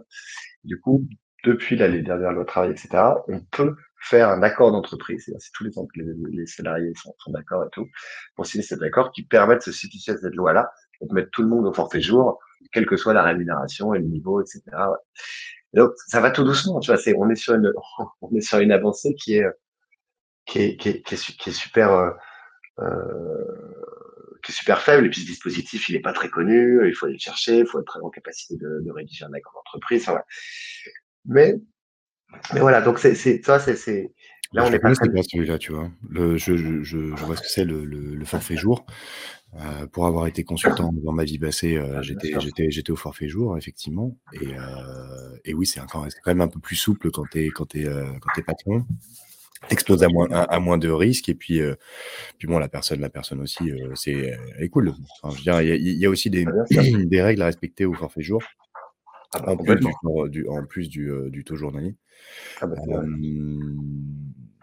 Oh ouais, tu dois faire une, tous les ans une éval sur, le, sur la charge de travail. Ça veut dire que tu as des RTT, etc. Bien sûr. Ouais. Mais par contre, je connaissais pas ce... la possibilité de faire un accord pour euh, passer euh, une boîte au forfait jour mmh. euh, avec un accord d'entreprise. Ça, je... ça date de quand ça? En fait, ça existe depuis tout le temps ou de, depuis ça existe, Non, depuis, ça existe depuis deux ans, trois ans. Ouais, c'est pour ça qu'il y en a encore très peu. Euh, non, non, on, a, on est, on est, on, on, se targue d'être quand même des, des, des pionniers, euh, euh des pionniers sur, sur le cadre légal, sur ça, etc. Et, de, et, et moi, je suis content. Enfin, on, l'a fait chez beaucoup de clients, ce dispositif. Et euh, effectivement, c'est pas connu, il y en a pas tellement, et on, n'est pas les seuls à faire ça. Il y a des cabinets d'avocats travaillistes qui sont qui connaissent le truc, etc. Mais, euh, mais du coup, c'est pas très connu, mais ça, ça efface un risque et ça va vers ce chemin-là. Du coup, là, il y a des toutes petites avancées. Euh, on n'est pas très loin dans le futur. Euh, mais je pense qu'il va se passer quelque chose. Il va y avoir une vraie rupture là-dessus. Voilà, on disait chez Rakam, il n'y a pas de pas d'horaire, pas de voilà. Moi, je regarde, je tourne le truc juridiquement dans tous les sens pour voir comment on aboli le concept de vacances. Pas parce que j'ai pas envie que les gens prennent en vacances. ouais, justement, je... est-ce que tu peux détailler un petit peu ce point-là Sans contexte, cette phrase est un peu flippante. Je juste cette phrase pour la mettre sur LinkedIn, tu vois. la punchline est, un peu violente. Non, non, mais... mais non, mais voilà, je laissais aux gens euh, cette espèce de tu vois, le, le, le, le, travail, la vie pro et perso, on est dans un grand gris maintenant pour beaucoup de gens et de trouver d'autres clés en fait de rémunération et d'organisation du travail pour dire bah, en fait tout le monde va pas finir digital nomade. Mais c'est une tendance et euh, et moi j'aimerais avoir des réponses pour mes clients et pour ma boîte à, à quelqu'un qui me dit bon bah moi je vais travailler euh, euh de Bali pendant deux semaines euh, en m'organisant comme ça etc est-ce que es, est-ce que je suis en vacances? Est-ce que je suis pas en vacances? Comment enfin ouais je, je vais partir à l'autre bout du monde pendant deux mois mais euh, j'ai pas de problème, je peux commencer, je peux continuer à travailler, mais pas le matin. Est-ce que tu es toujours assuré par la boîte ou pas? Voilà. Et ça, c'est et, c'est sur ça qu'il va falloir qu'il va falloir évoluer, changer. Euh, euh, voilà, c'est sortir en fait de, de, du, du, temps comme comme clé d'entrée. Et ça va être très long et très compliqué parce que parce que et ça c'est pas un problème français. Je veux dire, le temps c'est la clé de la rémunération dans tous les pays. Nous, on est particulièrement rigide au niveau du, droit du travail, mais euh, mais c'est là où il y a, tout à où il y a tout à inventer. Euh, mais des boîtes comme euh, voilà des, boîtes anglo-saxonnes, des boîtes comme Netflix pour citer les pas très connues, fonctionnent comme ça. C'est-à-dire sans ils ont j'imagine que c'est beaucoup plus facile en Angleterre ou en France ou aux États-Unis dans le cadre légal qu'en France de, de s'affranchir de ça. Mais ouais, il y a quand même de plus en plus de boîtes qui expérimentent cette, cette idée que on est payé à, à l'objectif et pas autant. Ouais, tu définis, tu définis un objectif euh, sur, sur, quand même une, une, une, intervalle de temps. Ouais. Et du coup, tu, te, tu gères comme tu veux et tu atteins l'objectif, quoi. C'est ça. Euh, ça, c'est quand même assez complexe avec dans, dans, des, dans des boîtes. Enfin, c'est pas pour tous les métiers quand même, parce que alors, il y, y, y, y, a des jobs où euh, tes objectifs peuvent changer d'une semaine à l'autre, quoi. Donc, euh, bon. Non, non, com complètement. Puis après, c'est vrai que c'est pas pour tous les métiers. On, on, disait, voilà, quand tu, tu euh, enfin, je veux dire, l'usine de production, euh, le magasin retail avec des horaires d'ouverture, euh, pour ouvrir à 10 heures et fermer à, 19. Enfin, c'est pas, c'est un problème de, de, de, de, de boîtes de conseil, de boîtes technologiques, de boîtes digitales, voilà. Mais pas ignorer que, euh, moi je baigne là-dedans, mais que c'est une partie de plus importante, de plus en plus importante de, de, de l'économie et donc de la population active. Mais bien sûr que le temps de travail pour beaucoup de métiers plus traditionnels euh, est une clé d'entrée très bien et va continuer à l'être. Mmh. Mais euh, je pense qu'il faut accepter de pas de pas loger tout le monde à la même enseigne. C'est ça qui est peut-être un peu, un peu un peu compliqué. Ouais, ouais. Si on en repart à ton à ton, à ton métier, euh, ton métier initial qui est, euh, qui est le recrutement. Euh, toi, si, si tu devais, on va dire, qu'est-ce qui, qu'est-ce qui, c'est quoi ta petite recette magique pour, pour te dire, ok, ce profil-là, c'est bon pour tel, pour tel job? C'est quoi les, les points d'attention? Qu'est-ce que tu identifies chez un, un profil dans ton job qui, qui... Voilà, quel est, quel est ton œil d'expert? Et à quel niveau tu le places pour dire lui ou elle pour ce job, cette boîte? Alors, c'est, euh, c'est assez rigolo. Donc, ça fait longtemps que je fais ça. Je fais plus euh, autant de, de recrutement des clients aujourd'hui qu'il y a quelques, années. Euh, malheureusement, je fais de la compta maintenant, comme je l'ai dit au début. Mais j'ai quand même, j'avais quand même fait beaucoup continue à en faire. Je me fie pas du tout, euh, je prends de l'expérience, etc. Je me fie pas du tout à mon instinct. Je me méfie énormément de mon instinct. Euh, je, voilà, on est, je, je, vais pas te faire le truc, euh, voilà, le, le, le, principe de l'entretien structuré, d'avoir fait le, diagnostic en fait du besoin du poste. Souvent, ce qui rate, c'est pas tellement de pas avoir sélectionné euh, de la bonne manière, mais c'est de pas avoir en fait euh, diagnostiqué euh, le besoin, le regard et tout de la bonne manière. C'est que c'est encore plus en amont. C'est, c'est, c'est, moi, je, pense que ça, c'est très, très, très important. Et que c'est ultra rare de prendre un brief d'une entreprise qui recrute et qu'on dise, mais c'est bon, vous savez tout, c'est nickel, on va faire exactement ce que vous dites. C'est pas pour contredire, mais 90% du temps, en fait, on, on ajuste on conseille et on dit non, c'est parce qu'il faut, faut pas partir là-dessus exactement de cette manière-là. Donc c'est cette étape qui, qui est super importante.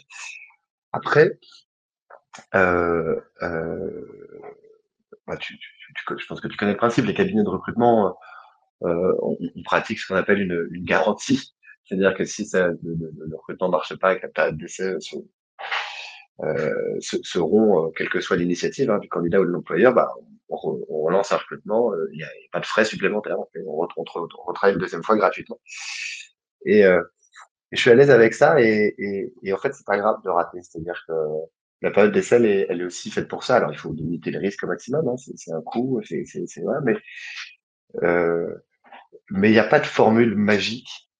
Euh, et, euh, et on peut mettre toutes les, les euh, Enfin, tu vois, quand, quand on a, quand on a une, rupture de période d'essai euh, d'un candidat qu'on a recruté pour un client, moi, souvent, je dis, je dis souvent euh, aux, consultants, quand c'est des consultants qui, sont, qui sont juniors, qui sont arrivés il n'y a pas longtemps et tout, ils se disent, bah, qu'est-ce que j'ai mal fait? Et je, dis, mais en fait, rien. C'est, euh, il y en aura toujours une partie. Et, euh, et, et c'est pas grave. Alors, c'est, oui, on, on perd du temps et de l'argent, mais c'est, ça fait partie du jeu. Moi, je l'accepte, en fait, le fait, le droit à l'erreur mais, du candidat qui choisit sa boîte ou de la boîte qui choisit les candidats. Hein. C'est tout le monde s'est trompé, on sait pas. Donc faut le limiter, mais je suis, je suis, c'est bizarre ma réponse, mais je suis à l'aise avec le fait que, enfin, la période d'essai sert à ça. Et euh, moi, je l'assume complètement, et, et c'est pas, euh, c'est pas un échec. Et, souvent, avoir fait un premier mauvais recrutement, ça permet de, de, mieux, mieux, définir le deuxième. Euh, donc, euh, donc voilà. Et après, euh, tu vois, on, je m'occupe beaucoup moi de mes recrutements internes. Euh, et ouais, je me fie pas mal à mon instinct et, et de, je me, non, je me fie pas du tout à mon instinct et, et à tel point que sont, chez Aracam en interne, ils se moquent beaucoup de moi. Aucun respect de la hiérarchie dans cette boîte. Et, euh, et, et, souvent, quand on, on, est plusieurs à voir, euh, avoir un ou une candidate pour l'interne, et, euh, la grande blague, c'est-à-dire si moi je veux la recruter, euh, on la prend pas, et si je veux pas la recruter, on la prend. D'accord. je, je, suis le dirigeant de la boîte et on se pose la question sur le candidat et tout. Bah, on a qu'à demander à Mathieu ce qu'il en pense et puis on fait l'inverse. D'accord, parce qu'il y a, il y a eu, il y a une, euh, il y a des précédents du coup. ça, ça, a pu arriver, ouais. Il n'y a pas de fumée sans feu. Mais du coup, non, mais je, dis ça pas là, mais il y a beaucoup d'humilité, tu vois, et, c'est super important, c'est que euh, faut pas, voilà, faut pas se fier, faut pas se fier à son instinct, faut, faut, faut faire, euh, faut faire euh, des, choix qui sont pragmatiques, euh, faut croiser les avis et puis euh, faut se baser, mais qui mais qui est un vœu pieux, hein, euh, euh, faut se baser sur, sur, sur, des choses concrètes et avoir des éléments de différenciation qui soient les mêmes pour tous les candidats, etc., etc. Et euh, mais t'as beau le savoir le faire, tu vas toujours vouloir recruter euh, le, le, le, le, mec ou la fille avec qui ça a fité, avec qui t'as bien rigolé, euh, qui vient du même background socio-culturel que toi. Enfin, même même en le sachant, on, on y va. Et c'est pas c'est pas grave, c'est comme ça. C'est que le sur 10 ans de recrutement et 10 ans de brief client, etc. Euh, est-ce que tu sais la, le truc qu'on que le, la qualité qu'on m'a le plus demandé chez les candidats, c'est si je, toi, si je devais dire, voilà, euh, j'ai gérer 1000 recrutements. La euh, motivation, je, vois, je veux quelqu'un de motivé, un truc comme ça, non, non. Alors que ça ne veut pas dire grand-chose? Non, c'est merveilleux, tu vas voir, je vais, te répondre. Le truc qui est revenu le plus souvent, mais de manière écrasante, quel que soit le poste, quel que soit le niveau, c'est on veut quelqu'un de sympa. c'est vrai. Tout le monde veut travailler avec des gens sympas. C'est assez, c'est assez rigolo que ce soit bon, j'ai recruté des comptables, des, des, directeurs financiers, des fiscalistes, des, des, des lead dev, des juristes. Je crois que je crois qu'on doit être à 40 ou 50 de trucs qualité machin tu demandes. Oh bon, quelqu'un sympa. Ça écrase tout le reste. Donc, euh, ça, c'est plutôt intéressant. Vous, êtes sûr, vous êtes sûr que vous voulez pas quelqu'un d'ignoble et euh, d'insupportable? C'est clair. Donc, voilà. Ok. Ok, ok. Euh, ouais, sympa. Et d'ailleurs, tiens, bah, si on parle là-dessus, quelles sont les qualités qu'on te, te, demande le plus souvent chez, chez, une, chez un candidat? Bah donc sympa, de, loin devant tout le reste. en deux, en deux, on va avoir cette forme, euh, euh, cette, expression euh, exactement comme ça, ou, quelque chose qui veut dire la même chose, tête bien faite. tête bien faite, les, synonymes, c'est va être câblé, pas les deux pieds dans le même sabot. il y a pas mal mal d'expressions comme ça. des brouillards. donc voilà, sympa avec des brouillards, déjà, t'as, non, mais ça paraît idiot, mais, je, le comprends. Et après, et après c'est ces deux grands trucs, on va tomber, euh, et heureusement, euh, ça, va dépendre, ça évidemment du, type de job, et on va arriver quand même sur des, bah, euh, tu vois, euh, un RH, euh, oui, RH, euh, bah, quelqu'un de qui, comprenne un petit peu le concept de confidentialité, c'est mieux. voilà, précis, exigeant, euh, voilà. Euh, euh, un commercial, un commercial qui, voilà, a des, a capacités, des skills de communication excellents. Voilà. Après, on va être sur, on va être sur des choses qui sont beaucoup plus liées au job. Mmh. Ok, ok, ok. c'est marrant, ça tête bien faite, pas, pas les pieds dans le tableau. ça, c'est en gros, c'est une personne qui, qui réfléchit. Après, il y a cette, notion, de, cette notion de couteau suisse. Ouais. Euh, ouais, il y a un mot qui revient, qui revient énormément, et c'est pareil, c'est cette notion de, de dire on veut des entrepreneurs, mais qui est, euh, qui est, euh, qui est, assez merveilleuse, hein, parce que parce que parce que c'est assez terrible de dire ça aussi. En fait, on veut un mec ou une fille bah, qui va euh, faire tout ce que ferait un dirigeant d'entreprise, mais mais bon, qui ne le fait pas pour lui, qui le fait pour moi. c'est exactement ça. ok. Non, mais pareil, il y a un côté, euh, euh il y a un côté d'entrepreneur. C'est marrant que ce mot émergé, etc. C'est néologisme et tout, que je comprends très bien et tout, mais il est, euh, c'est vraiment, euh, c'est Noël, quoi, entrepreneur. Donc, donc voilà, ça, ça revient souvent. Et c'est marrant parce que ce truc-là, plus sérieusement, ce qui est assez intéressant, et ça, et ça c'est un. Aujourd'hui, à RACAB, on, a, un petit peu de groupe du CAC 40 et tout, mais on a beaucoup plus de petites structures. Et euh, quand j'ai travaillé pour pas mal de, grands groupes et un truc, et ça, c'est assez drôle parce que euh, les grands groupes, depuis euh, quelques années maintenant, se sont vachement ouverts au profil d'entrepreneurs ou d'intrapreneurs, et même en fait, une boîte comme Total ou, ou NJ va dire il euh, n'y a pas que la start-up ou la PME qui veut dire on veut des, des entrepreneurs couteau suisse, etc. Et que c'est des parcours qui sont maintenant très valorisés. Ce n'était pas le cas avant. C'est-à-dire qu'il y a dix ans, euh, rentrer, euh, je sais pas, sur la chefferie de projet chez, NJ, après avoir planté deux boîtes, c'était, la grosse blague. Alors que maintenant, les grands corporates, les groupes cotés, etc., euh, sont, sont, de plus en plus sensibles aux gens qui ont une expérience euh, entrepreneuriale euh, ou approchant. Et, et c'est des et il n'y a, y a, pas que il y, a pas que des, des, imbéciles dans les grands groupes loin de là. Euh, et il y a une vraie conscience des directions générales et des directions des ressources humaines. Bon bah voilà, on a des populations de, de, de mecs les mêmes écoles, des ingés, des je sais pas quoi, etc., qui sont parfois dans le groupe depuis 10, 15, 20 ans, euh, et on sent bien qu'on on, peine à innover un petit peu euh, sur pas forcément de l'innovation technologique, etc., sur du management, etc. Et, euh, et, donc il y a vraiment une, une envie d'aller chercher des profils euh, plus créatifs, plus polyvalents, plus libres, etc. pour pour secouer un petit peu ces, ces, ces, ces institutions, ces organisations qui peuvent être un petit peu euh, un petit peu moins agile et un petit peu plus euh, voilà dans une dans une routine. Euh, et ça, c'est un mouvement qui est assez intéressant. Euh, ouais, qui a, qui, a, maintenant près de 15 ans, je pense. Hein. Euh, les, premiers, les premiers cas d'intrapreneurs, ça remonte, ça remonte loin. C'était, c'était créer une surface en interne dans des, dans des grandes structures parce que faut le rappeler quand même que, que, plus tu grandis en taille, plus tu as de process, plus bah le circuit de décision est long et plus la capacité à être créatif et à innover est faible. Complètement. et on le voit. Hein. On va parler de, créer, créer, de la valeur en interne en disant allez, je vais, je vais trouver quelqu'un dans ma boîte qui a envie de me faire une spin-off où, où, je, vais, je vais le biberonner avec, avec, avec des outils et, puis, et puis tout ce qu'il veut pour que, qu'il crée, crée une nouvelle valeur, un nouveau marché, etc.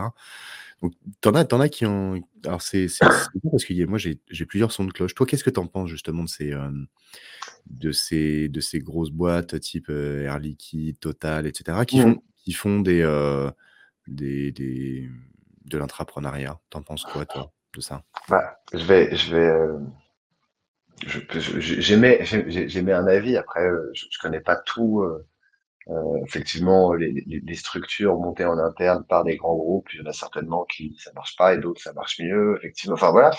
Mais je constate que c'est pas la BNP ou la Société Générale qui a monté Conto, que c'est pas Sodexo qui a monté Swile et, et que c'est pas euh, AXA ou, ou, machin qui a, monté Alan. Donc, euh, euh, il y a peut-être de très belles initiatives, etc. Mais des boîtes comme Air Liquide ou Total, ils ont quand même des moyens qui sont ahurissants et veux dire, tu vois, euh, sur toutes les boîtes que j'ai citées, euh, il y a eu des premières levées, euh, enfin, un premier truc, elle a un million, deux millions, c'est la fiesta, on y va, on est trop content, tu vois. Je, elle a fait 200, 200 millions, mais c'est pas, ils ont pas commencé comme ça. Et, et, et, dans ces projets-là, je veux dire, Total, qui sur un projet interne, une espèce de start-up interne, mais tout de suite pour démarrer 40 ou 50 millions, c'est pas, c'est pas une problématique. du coup, c'est intéressant de se dire que si tu prends les, les, licornes françaises ou euh, voilà les, boîtes que j'ai citées, euh, euh d'ailleurs qui en font partie, voilà, qu'on peut avec beaucoup de réussite changer les règles du jeu sur du B2B, etc. Sur des métiers en plus qui sont déjà existants, c'est-à-dire que la mutuelle d'entreprise, elle ne l'a pas inventé, le, le ticket resto, soit il l'a pas inventé, enfin voilà. Et c'est assez marrant de se dire voilà, que c'est que malgré ces, ces initiatives-là, ce qui cartonne, c'est bah finalement des, des entrepreneurs complètement indépendants. c'est un, constat, un constat intéressant. Effectivement, constat intéressant. Euh, toi, tu connais, tu connais des boîtes, des spin-offs de, grands groupes qui ont, qui ont, qui ont percé l'écran, qui ont crevé l'écran? Bah, ouais, j'ai pensé en, disant ça, tu vois, mais je, non. Après, tu vois, je, j'ai malheureusement pas une connaissance encyclopédique, euh, voilà, et, et, et j'imagine qu'il y en a peut-être, il y en a peut-être qui marché. Euh, il y a peut-être voilà des plus des, belles startups ou des belles solutions, que sais-je, qui puis on, on, le sait pas forcément que c'est spin-off. Mais euh, non, mais tu vois comme ça, j'en ai pas qui me viennent. Mmh. C'est c'est intéressant c'est intéressant de, de, de, faire ce constat-là, tu vois, parce que euh, effectivement dans, dans l'esprit l'esprit collectif, alors peut-être qu'on se trompe, peut-être pas, tu vois, c'est comme pour le recrutement quand tu dis euh, moi si je veux recruter celui-là, peut-être que ça, ça va pas aller, ou peut-être qu'on se dit on a des préjugés sur euh, sur l'intrapreneuriat. Honnêtement, j'ai pas des vrais chiffres personnellement, j'ai qu'un avis aussi, comme toi sur, sur la chose. Je je pense pas que ça soit la bonne méthode, entre guillemets, de de de donner un jardin d'enfants avec un tout un tas d'outils de de de de de pognon, pour, pour créer, créer quelque chose à l'intérieur de l'entreprise. Au moins, si tu veux faire ça, il faut que ça soit déjà physiquement à l'extérieur de l'entreprise. Mmh. Ça, c'est de base. Prends ton indépendance. Hein, tu vas pas, tu vas pas aller construire ton truc dans, dans, dans, la chambre à l'étage, enfin dans la chambre à l'étage par exemple dans ma maison. C'est tu prends ton indépendance et tu vas dans ton appartement, tu vois. et c'est de créer quelque chose. Je te paye, je te paye tes, tes, premiers loyers, mais après ça s'arrête au bout d'un certain temps. Et comme ça, tu, tu, tu, tu, gères ton truc après derrière. Au moins qu'il y, qu ait cette espèce de, je t'aide au départ, je te mets, je te mets une petite pichenette et puis après tu te débrouilles dans la vie, quoi. Euh, l'effet, l'effet que ça a de, de, dire ok je vais te, je vais te subventionner euh, euh, vita aeternam, c'est, c'est de dire bah déjà un je prends mon temps. Mmh Euh, deux, euh, bah, du coup, vu que j'ai pas la pression, euh, la pression de la, de la, de, de, du découvert, bah, du coup, je Ah, cherche pas, je cherche pas à concevoir une solution qui répond réellement à un pain, un pain point des, de mes clients et, euh, et qui répond, qui, que quelqu'un se dit, oui, j'ai besoin de ça tout de suite, là, machin, parce que ça me fait gagner du temps, ça me fait gagner de l'argent. Euh, j'ai envie de ton truc, ta solution, ton produit, et donc, du coup, je vais le prendre main- maintenant. Et comme ça, toi, bah, du coup, tu réponds au, au pain de ton client, et c'est quand même un peu la base du service et du produit. Ouais. Et alors que si tu es subventionné, tu vas commencer à créer quelque chose en fait que personne, que les gens n'ont pas forcément besoin en fait. Soit tout de suite, ou soit pas du tout. Non, mais c'est clair. C'est clair, c'est clair. Non, c'est intéressant ce que tu dis. C'est, c'est, c'est, euh, c'est, c'est marrant, c'est Nicolas Beretti qui dit ça. Je connais peut-être pas. Il fait, des confs et tout. Il est, il est, il est pas mal dans la lignée de, de, de Sinek, euh, mais c'est un Français et, voilà. J'aime bien le, on a bossé ensemble sur des sujets. J'aime bien le bonhomme, etc. Et a, et, il, il- il dit voilà que le, le- un des éléments qui stimule énormément l'innovation, c'est la frugalité. Tu vois, le fait de pas avoir de moyens, de pas avoir, etc., de, c'est de la galère, qu'un petit peu, tu découvert ce que tu dis. c'est aussi ce qui fait émerger les solutions les plus rapides, les plus vraies, les plus, bah, si on est, quand t'es dos au mur, tu dis, bah, il faut renverser la table, quoi. Donc, euh, effectivement, et, et, et il théorise pas mal le, le, le processus d'innovation dans les entreprises, et, effectivement, euh, et, et la frugalité, il appelle ça la frugalité, euh, est une condition essentielle, effectivement. Il y a moins ça dans les grands groupes. Bah, il y a un peu moins ça. Euh, tu, quand tu, Tant mieux pour eux. bah, tant mieux, ouais, ouais, non, mais ils font des plans, des plans sur, euh, sur, sur plusieurs années. Ils prévoient, ils prévoient sur le long, long, long, long terme. Euh, maintenant, j'ai discuté avec, avec Laurent Serman aussi de, de Cisco la semaine dernière sur un, un autre épisode de podcast. Et du coup, lui, il a, ra- il- sa boîte a été rachetée par Cisco, tu vois. Mm. Et il m'expliquait que, que effectivement, lui, il a- quand il a conçu son entreprise, quand il a créé sa, sa boîte, ils étaient 80 avant de se faire. Euh, Ouais. et ben, et ben, du coup, il adorait un petit peu se euh, créer quelque chose à partir de zéro, euh, répondre à un besoin, chercher des nouveaux marchés, etc., etc. Et quand il est rentré dans, dans, dans, dans la boîte, il a, il a sorti une phrase, il m'a dit Anxiety goes down, frustrations goes up. Ah, Euh, c'est pas mal.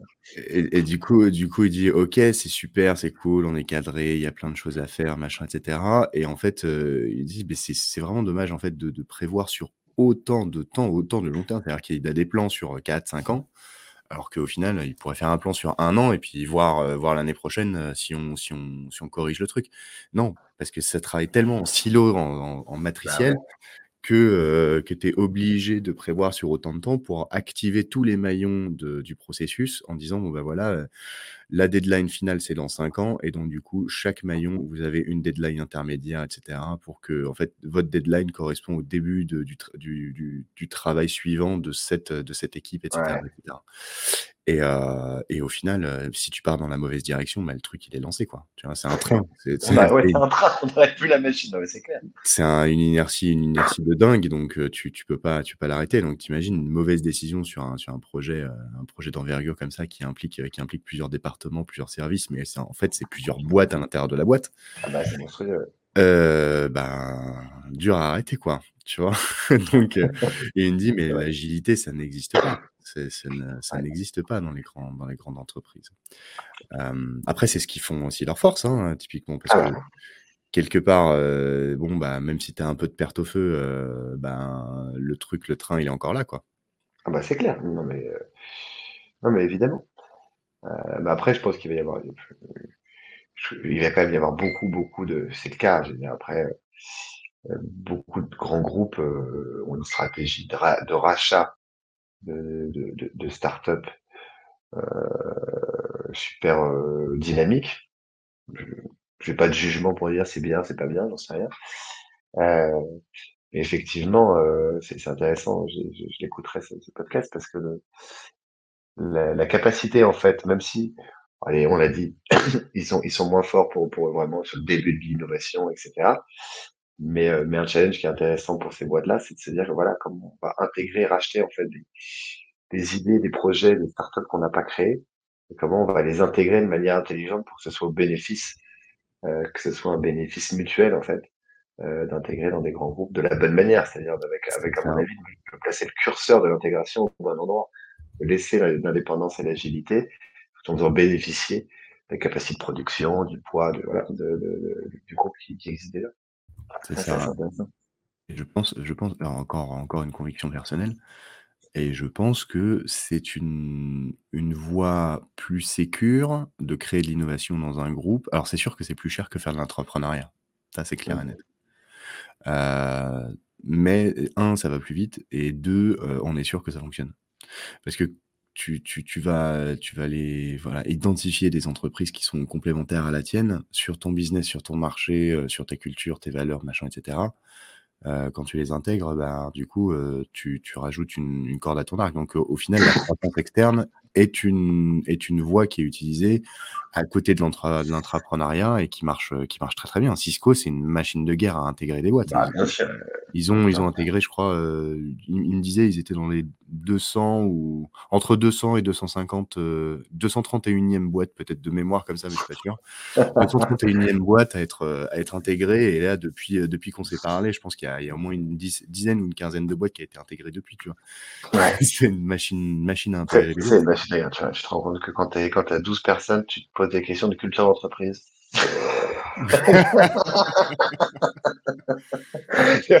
Alors que tu as des bon, euh, en 231 de croissance externe, euh, qui on est comment tu fais de ça quelque chose de cohérent en termes de culture? Alors, c'est assez marrant. Bah, justement, c'est. Chacun ses problèmes. Euh, tu as, plein de, de, boîtes aussi, leurs leur problématiques aujourd'hui, et pour en avoir discuté avec, avec des ETI, parce que tu as des ETI qui font ça, c'est pas que des grands groupes. Hein. Ouais, les ETI aussi rachètent, ah, rachètent ah, des petites boîtes, etc.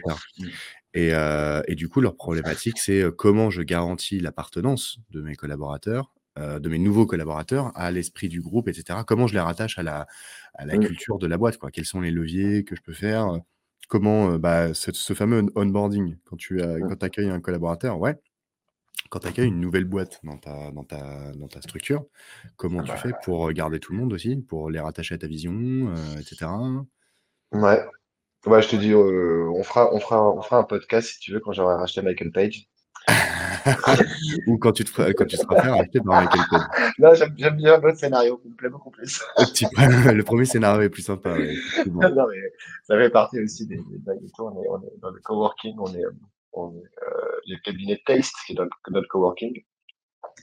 Et euh, nous, on est une dizaine et ils sont, euh, c'est un beau cap, qui a, 15 ans, on s'entend très très bien avec eux. Et ils sont beaucoup plus gros que nous, ils sont 40 ou 50, un truc comme ça. Mais euh, c'est depuis, depuis longtemps, puis effectivement, à chaque fois qu'on les croise, on, on dit qu'on va les racheter la semaine prochaine. en, toute, en toute humilité.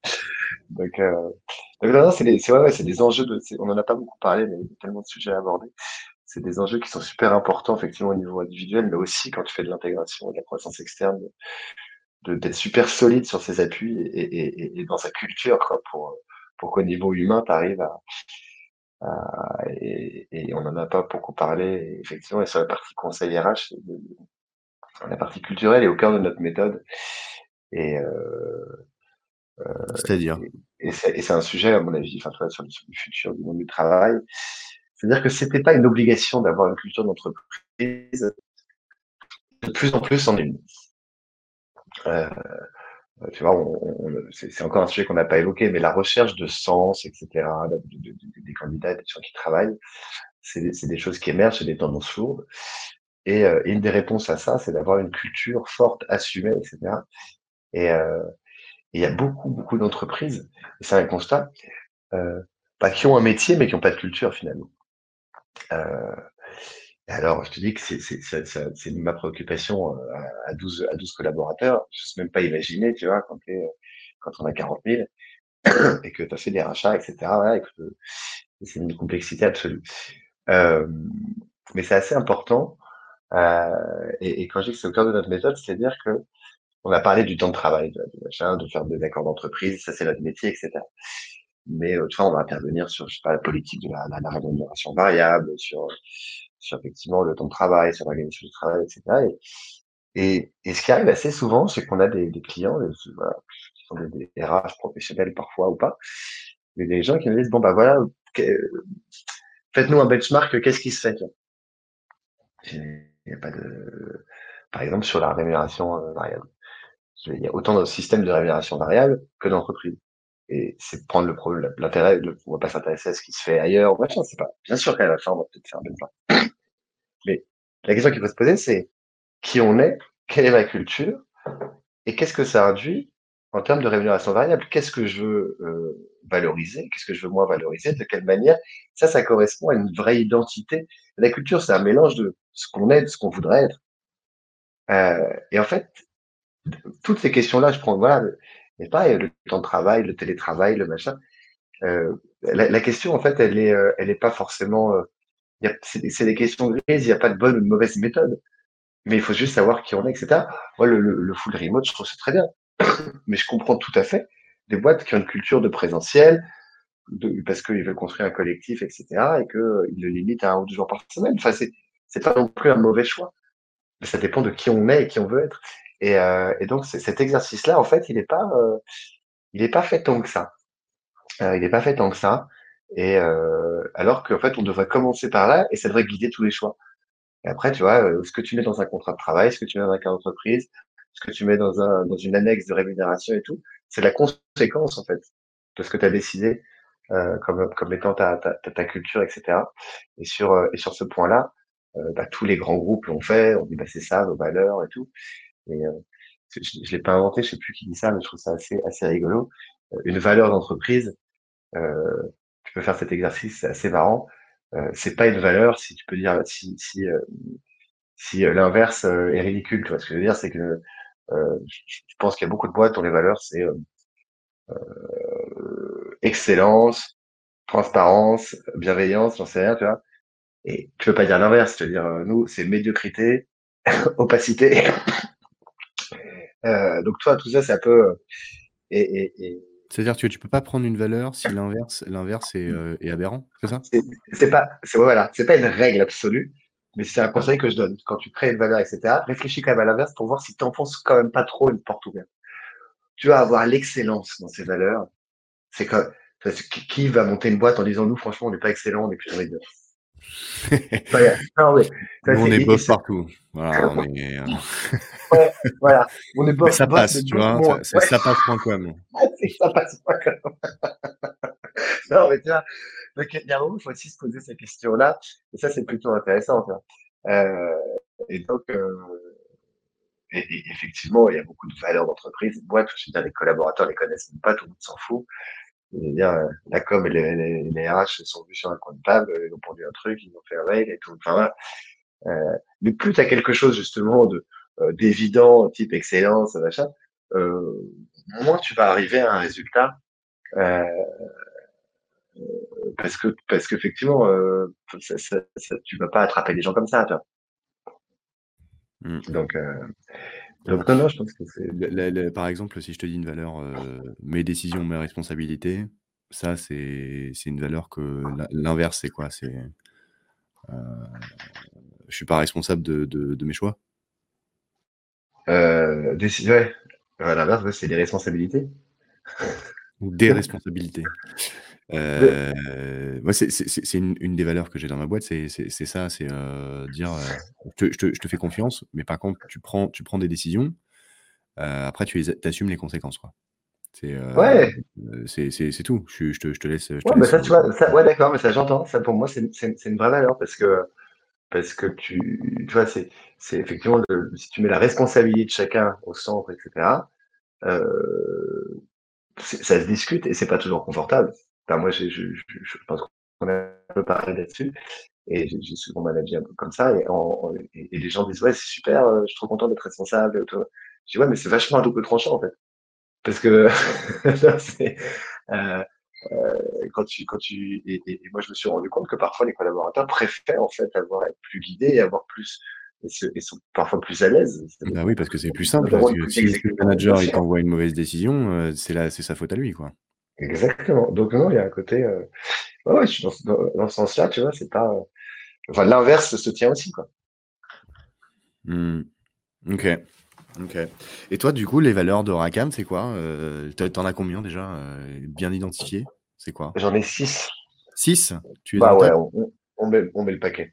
Euh, on est, ouais, je les ai en tête, c'est l'audace, l'humilité, l'exigence, la solidarité, l'irrévérence et la convivialité. Je sais pas si. Ok. Voilà, voilà les six. Audace, humilité, exigence, irrévérence. C'est ça? Irrévérence? Ok. Exactement, euh, convivialité et tu m'as dit aussi? Et solidarité. Et solidarité. D'accord. Euh, ouais, tu vois, l'irrévérence en, valeur de boîte, c'est pas. C'est pas commun. c'est pas commun. non, non. tu, vois, euh, tu, vois, la mission là? Eh ben, je la ferai pas. mais non, mais voilà. Enfin, toi, on, on, dit voilà, la, notre concept, c'est de dire que la désobéissance respectueuse est plus utile que l'obéissance résignée, quoi. Et que, euh, et que,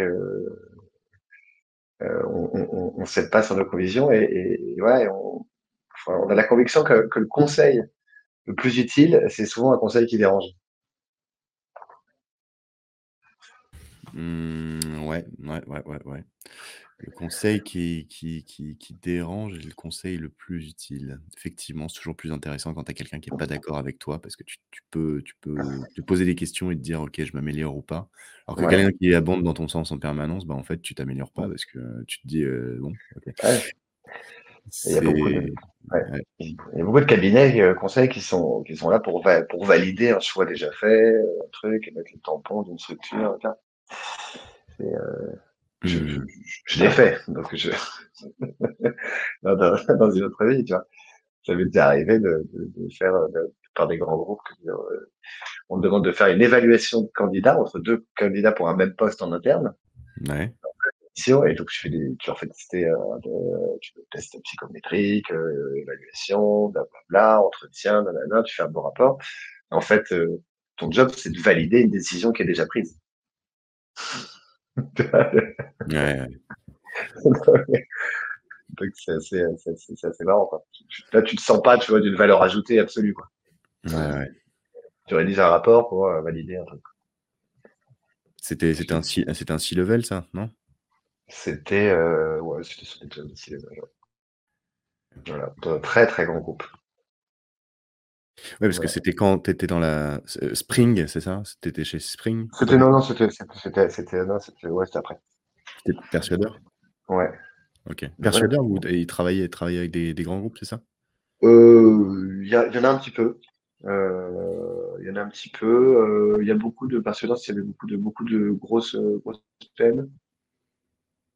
Il y a quelques grands groupes, enfin après, voilà, j'ai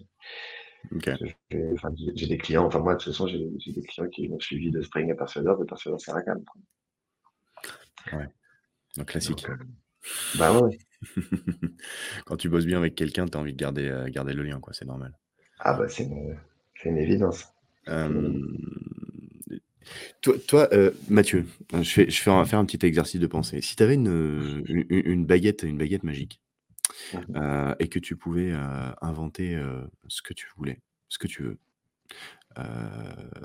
pour, améliorer, les conditions, futures, du travail et cetera, que ce soit un outil, un process, une norme, une règle, machin, ce serait quoi? Si tu avais une baguette magique tu pouvais faire n'importe quoi, ce serait quoi? C'est je, je, tu l'as posé cette question, je sais pas si on t'a déjà fait cette réponse, et j'avais pas du tout anticipé ça, mais c'est vraiment ce qui me vient. Et c'est un truc, euh, je pense, c'est une réponse assez classique parce que tout le monde aimerait ça, euh, ça va largement au-delà du travail, mais qu'est-ce que ce serait cool aussi pour le travail? On a parlé du temps. Euh, bah, moi, c'était, ce serait une, machine de télétransportation. Ce serait, ce serait fou, quoi. Ce serait trop bien. Tu vois, en ce moment, on parlait, euh, on a, on a parlé un petit peu du, du, du, remote, du truc, etc.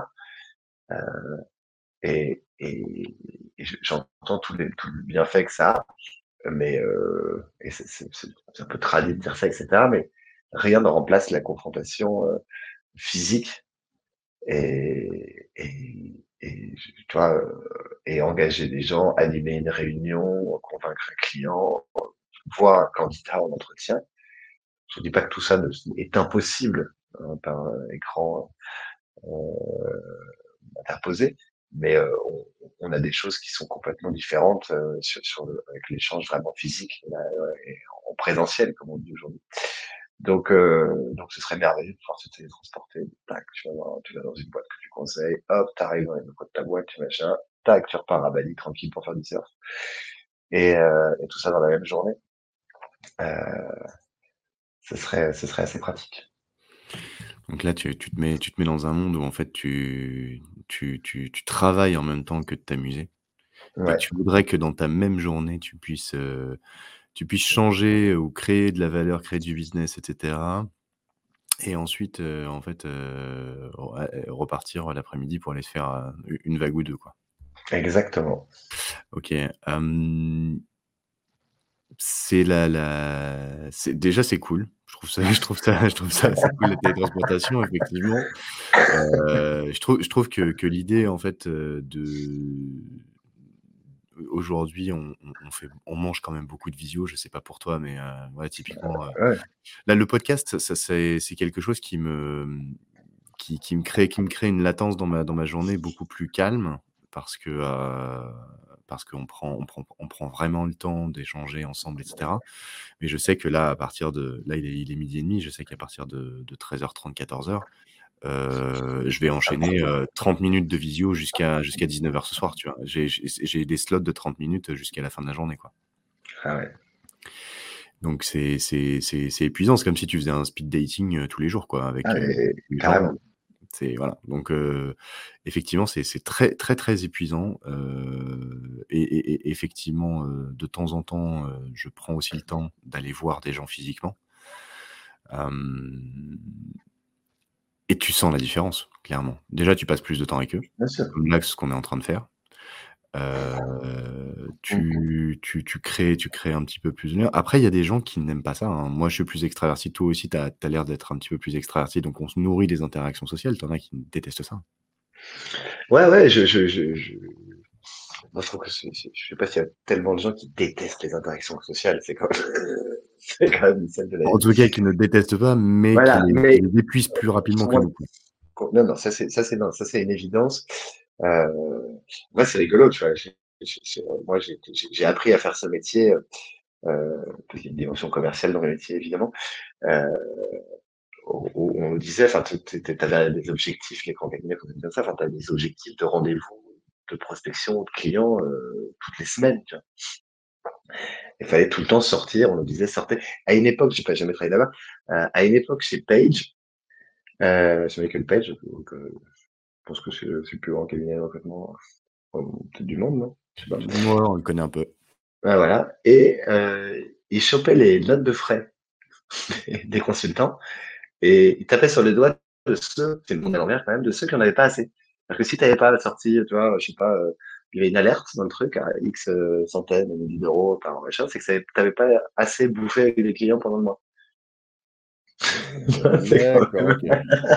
non mais voilà, ça, c'est la culture des trucs. Donc, moi, j'ai appris à faire ça et tout. On a eu, des, on a eu deux ans de Covid, euh, deux ans, un an et demi, j'en sais. Euh, et, effectivement, euh, c'était déjà la tendance, mais ça a accéléré, on fait beaucoup de visio, etc. Et, on, retourne tranquillement, on va avoir un, un, une vie plus, normale. Et, et du coup, c'est marrant parce que, et puis, moi, chez Rakam, j'ai des gens qui ont commencé le job dans ce contexte-là. Et en fait, je me rends compte qu'ils sont pas ça. C'est un boulot que je fais en, en, maintenant. Je dis, mais en fait, vous avez jamais vu ça, pas évident, mais en fait, on voit les gens physiquement. Faut aller voir ses clients, faut aller voir ses prospects, faut aller voir le truc. Parce qu'il se passe des choses complètement différentes quand on se voit en vrai que quand on se voit euh, en visio, etc. Après, il y a des visios qui se passent super bien. Euh, J'ai fait un rendez-vous la semaine dernière et je, ça me faisait, je me dis, c'est ah, c'est dommage que ce soit en visio et tout. Et en fait, j'ai passé une heure, on s'est éclaté, euh, voilà.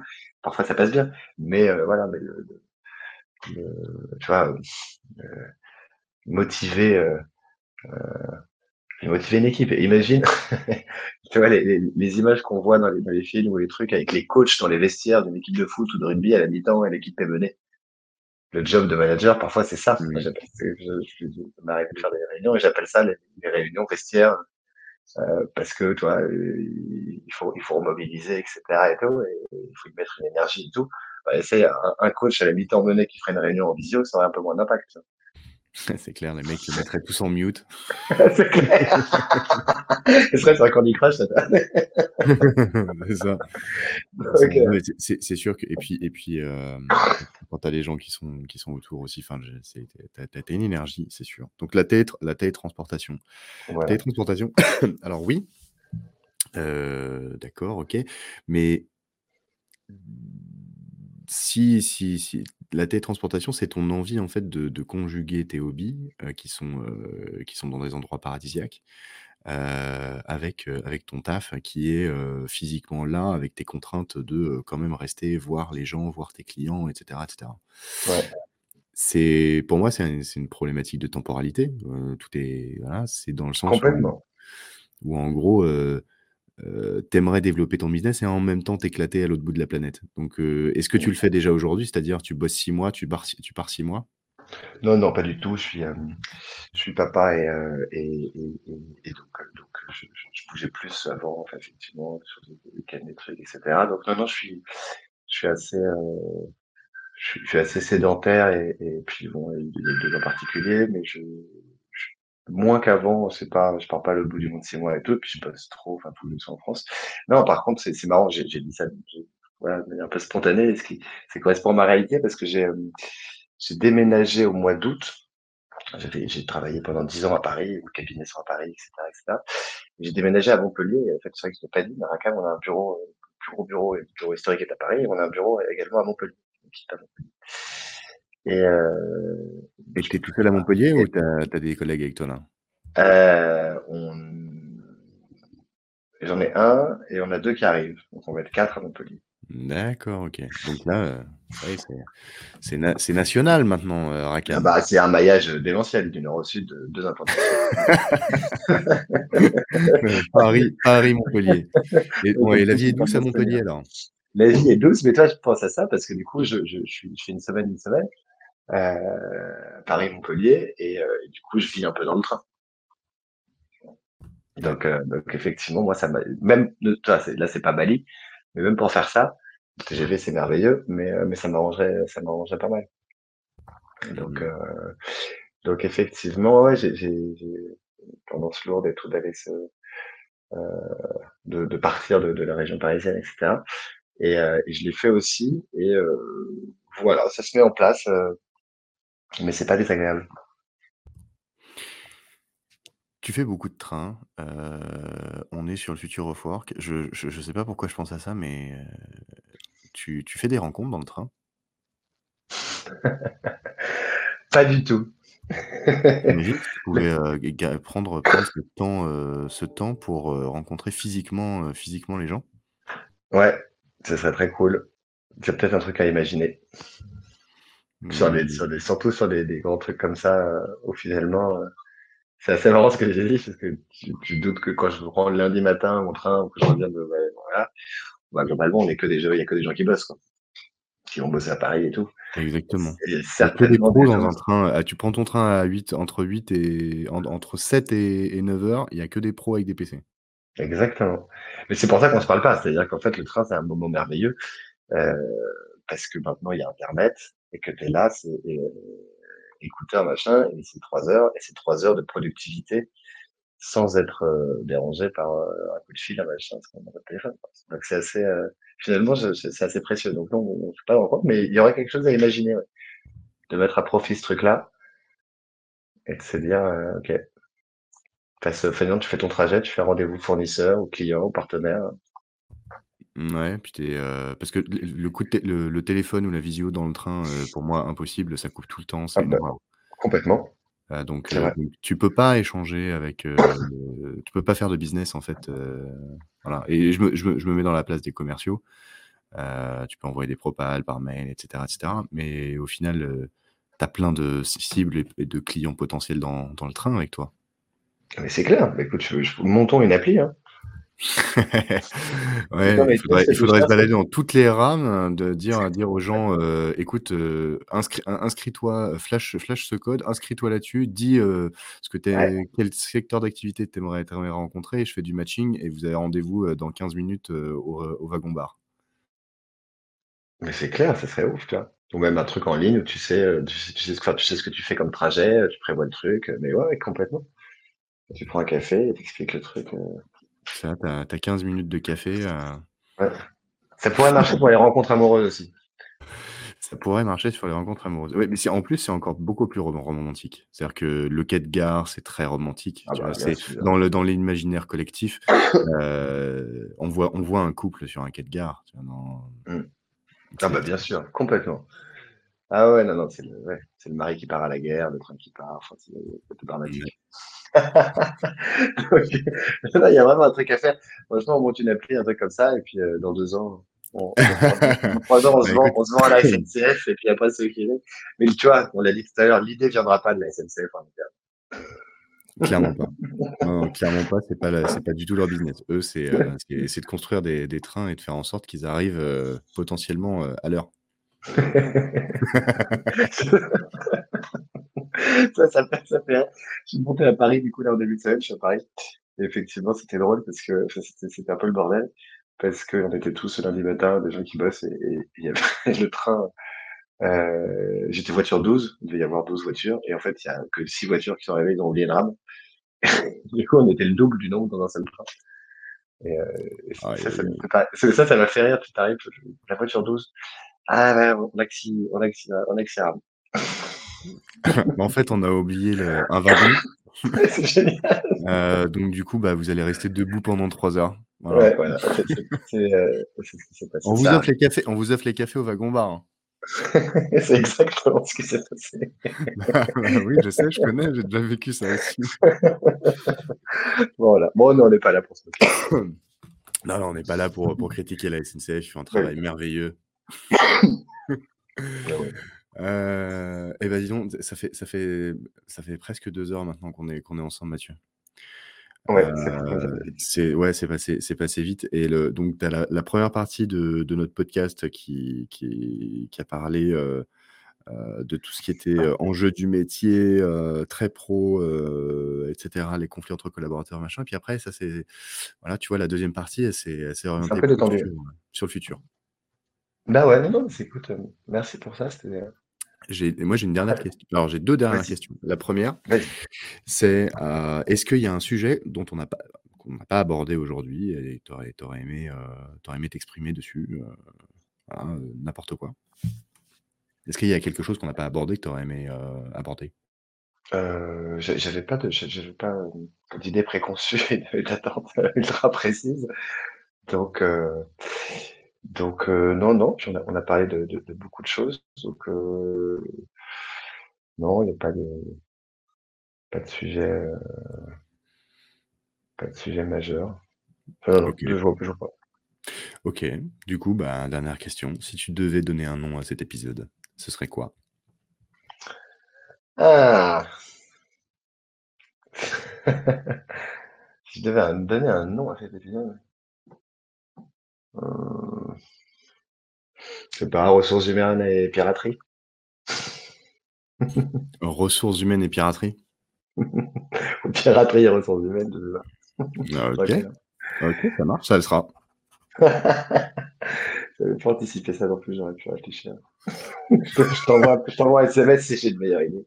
Euh, non, oh non, c'est maintenant que ça se décide. T'as pas du tout la pression. Euh, non, non, ouais, tu vois. Non, piraterie, piraterie et ressources humaines, c'est pas mal. Ça, hein, piraterie et ressources humaines avec Mathieu de Place du cabinet Racam. Non, ouais, voilà, c'est pas mal. Euh, non, c'est, c'est, c'est- si je, je réponds à ta question d'avant, s'il y a un truc dont, dont, dont on n'a pas parlé, que j'aurais pu me parler, c'est, c'est cette question-là qui me fait penser. Euh, on a le, on- comme tu l'as compris, on, fait, on, on a pas mal de, de choses très juridiques et de sujets très juridiques euh, dans la partie conseil en ressources humaines. Et, euh, et le projet euh, qui est dans les tuyaux et qui devrait sortir très très vite, c'est de, c'est de créer en fait euh, euh, Racam avocat. Et on va, on va avoir une partie. euh, euh, on travaille évidemment avec euh, un avocat travailliste de manière très très étroite. Et c'est de, de, de se rapprocher plus sérieusement de notre structure et, et d'assumer le truc complètement et d'avoir une partie Racam cabinet d'avocat. Je, je, je- ça, c'est une volonté, du coup. C'est, c'est le projet qui va normalement euh, arriver en janvier. Ok, super. C'est un, teasing en fait, mais voilà. Donc oui, je n'ai pas de raison que ça. C'est quoi C'est euh, le droit du travail? Ah bah ouais, quand même, on est. Alors ça va ouvrir des perspectives, mais je n'ai pas d'urgence et tout. Bien sûr que c'est pour, pour compléter notre offre sur effectivement toute la partie droit du travail, droit social, euh, et d'être encore plus pointu, de pouvoir accompagner les clients dans leurs problématiques juridiques jusqu'au bout. Quoi. Euh, après, ça ouvre la perspective de dire, euh, de dire, bah, est-ce que demain on accompagne beaucoup de startups, est-ce qu'on fait de la propriété intellectuelle, est-ce qu'on fait de, les sociétés, etc.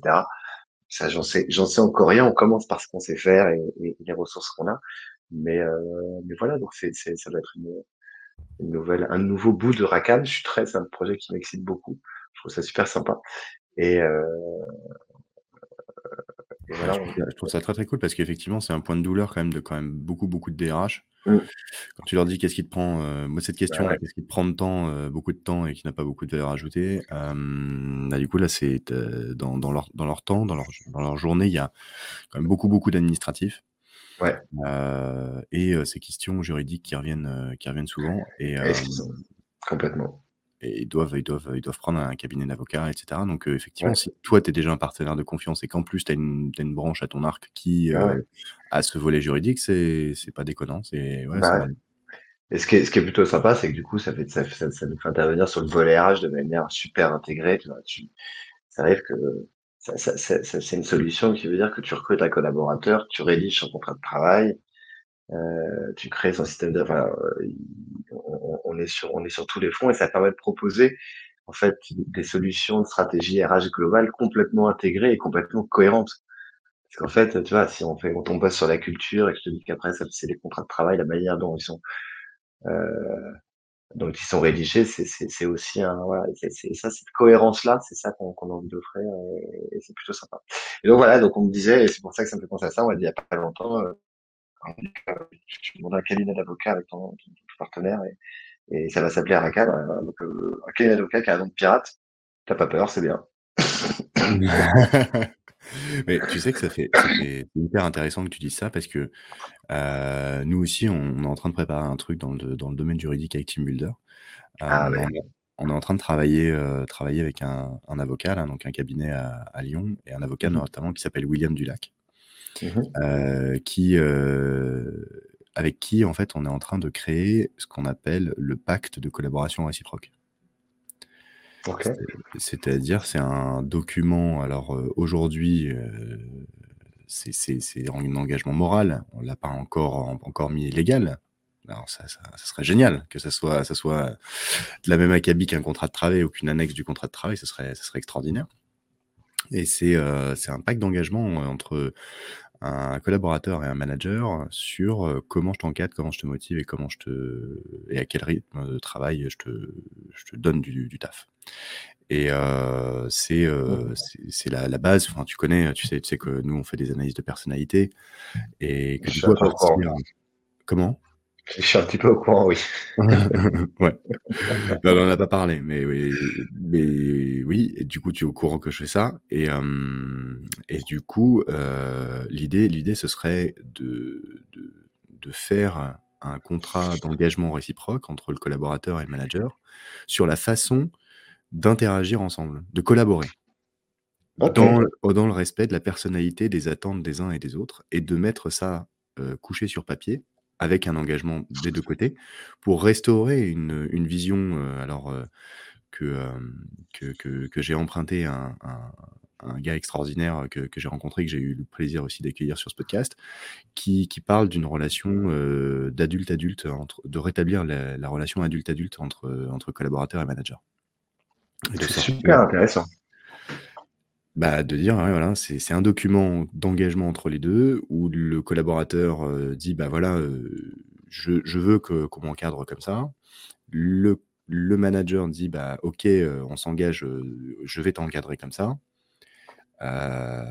et s'il y en a un des deux qui ne respecte pas ce pacte, bah, l'un ou l'autre peut dire, écoute, on s'était entendu là-dessus. Comme ça, c'est pas descendant, c'est pas, c'est pas juste du top down. Ouais, ouais, c'est réciproque. C'est réciproque. Et l'avantage que d'un document comme ça, c'est de mettre en place un process dans une entreprise parce que dans 90% des cas, quand tu vas au prud'homme avec, avec une boîte, c'est manque de preuves. Ouais. Donc, donc là, là, il y aurait un process qui couvrirait entre guillemets les relations interpersonnelles au travail entre le manager et le collaborateur, et un département RH qui dirait à ses managers de respecter le Trimoji mmh. ou le pacte, dans tous les Bien cas. sûr.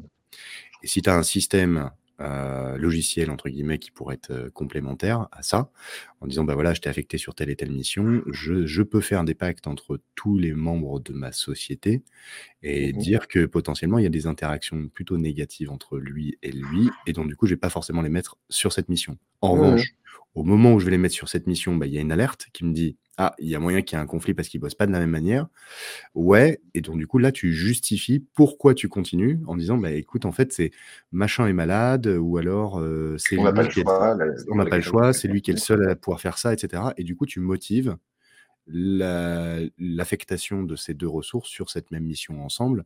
Et si jamais demain ça pète, au moins tu auras quelque chose Mmh. euh, devant, devant, devant un, un conseil, quoi. Ou devant, Ouais, tribunal. ouais. T'assumes, t'assumes la, la problématique, euh, tu l'identifies. D'accord, je comprends.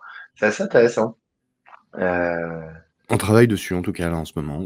Bah ouais, c'est marrant. Bah, je comprends que tu bosses avec un avocat, parce qu'effectivement, euh, faut voir comment ça, s'organise par rapport au contrat de travail et, et tu dois, tu dois voir le, le sujet. euh, effectivement, on n'est pas du tout libre sur un document comme ça. Il y a un certain nombre de choses. euh, bah, il y a un process de, de- d'information à discuter auprès du CSE. bah, bien sûr. Euh, Tu dois, tu dois quand même euh, dire à quoi, en quoi consiste, consiste le, le- le- programme, le système, le contrat, le pacte, etc. Qu'est-ce que ça implique euh, bah, à la, en quoi, en- comment, comment il est fait, entre guillemets, pour, pour améliorer les relations interpersonnelles et les, les- conditions, les environnements de travail entre chacun. Et, euh, mais aussi, euh, derrière, euh, c'est aussi un document qui, qui engage euh, des sanctions. Et parce que si c'est pas respecté, il faut, il faut aussi, euh, aussi engager les gens dans le sens en disant, bah, écoute, euh, tu t'engages sur quelque Ouais. chose, et tu t'exposes aussi à des sanctions si tu le respectes pas. C'est le principe même d'un contrat. Complètement. Non, non, c'est super intéressant euh, et c'est vrai que ça complète pas mal ce qui existe déjà. Euh, et je pense que c'est, ça peut être un outil effectivement dans l'organisation du travail, la gestion des, des- relations inter- interprofessionnelles, euh, super super intéressant et qu'il n'y a pas pas d'équivalent. Et effectivement, tu l'as dit, je pense que si c'est bien fait, euh, c'est plutôt un, un, un gage euh, intéressant et protecteur dans le cadre d'un éventuel prud'homme. Bah, L'idée, c'est que j'ai- on a réfléchi avec, euh, avec euh, donc euh, même avec des gens, euh, des, des entrepreneurs comme toi, où je posais ces questions ouvertement. Et là encore, tu vois, je le fais, je le fais même dans le podcast. C'est la première fois que j'en parle dans le podcast. Euh, D'habitude, j'en parle en off, mais Ouais. pour, prendre, pour prendre des avis. Et, et du coup, ce que, ce que je voulais, c'était créer une solution qui protège à la fois le collaborateur, le manager et l'entreprise. Ouais. Ouais, non, c'est assez intéressant. Euh, moi, j'aime bien le écoute, on- je- je- tu me donneras les nouvelles parce que je trouve le projet est, est super intéressant. comme C'est quand même des pro- des problématiques qu'on partage. Je parlais de, voilà, de, effectivement, de, d'accords d'entreprise, etc. C'est, Bah, écoute, on, n'a pas eu, pas pas l'idée, mais je la trouve, je la trouve bien.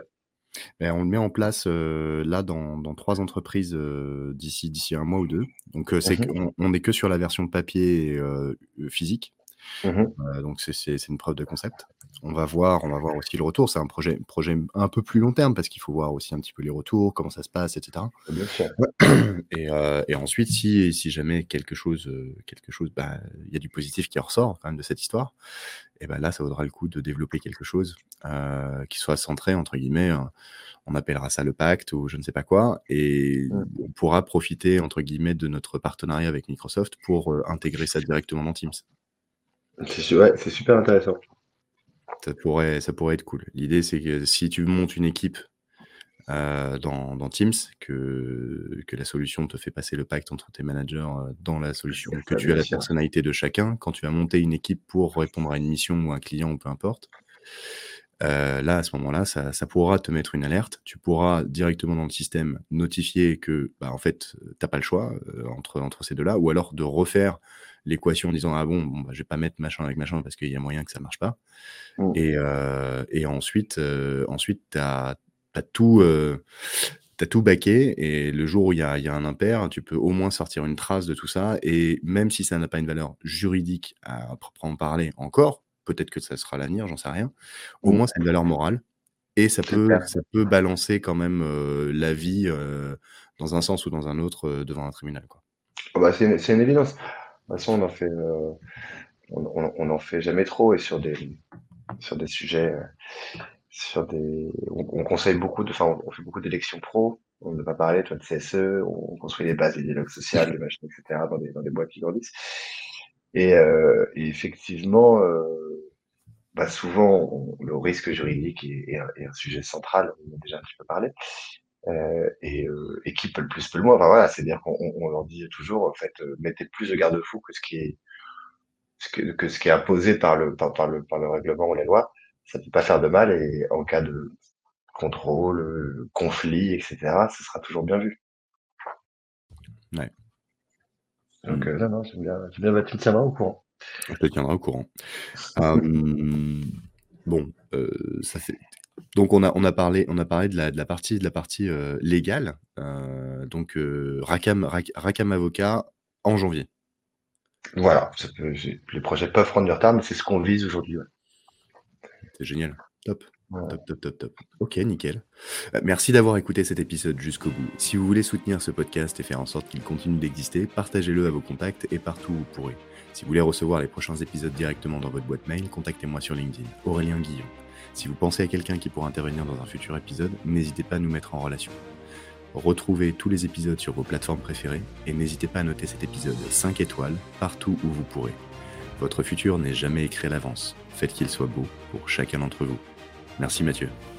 Merci Aurélien.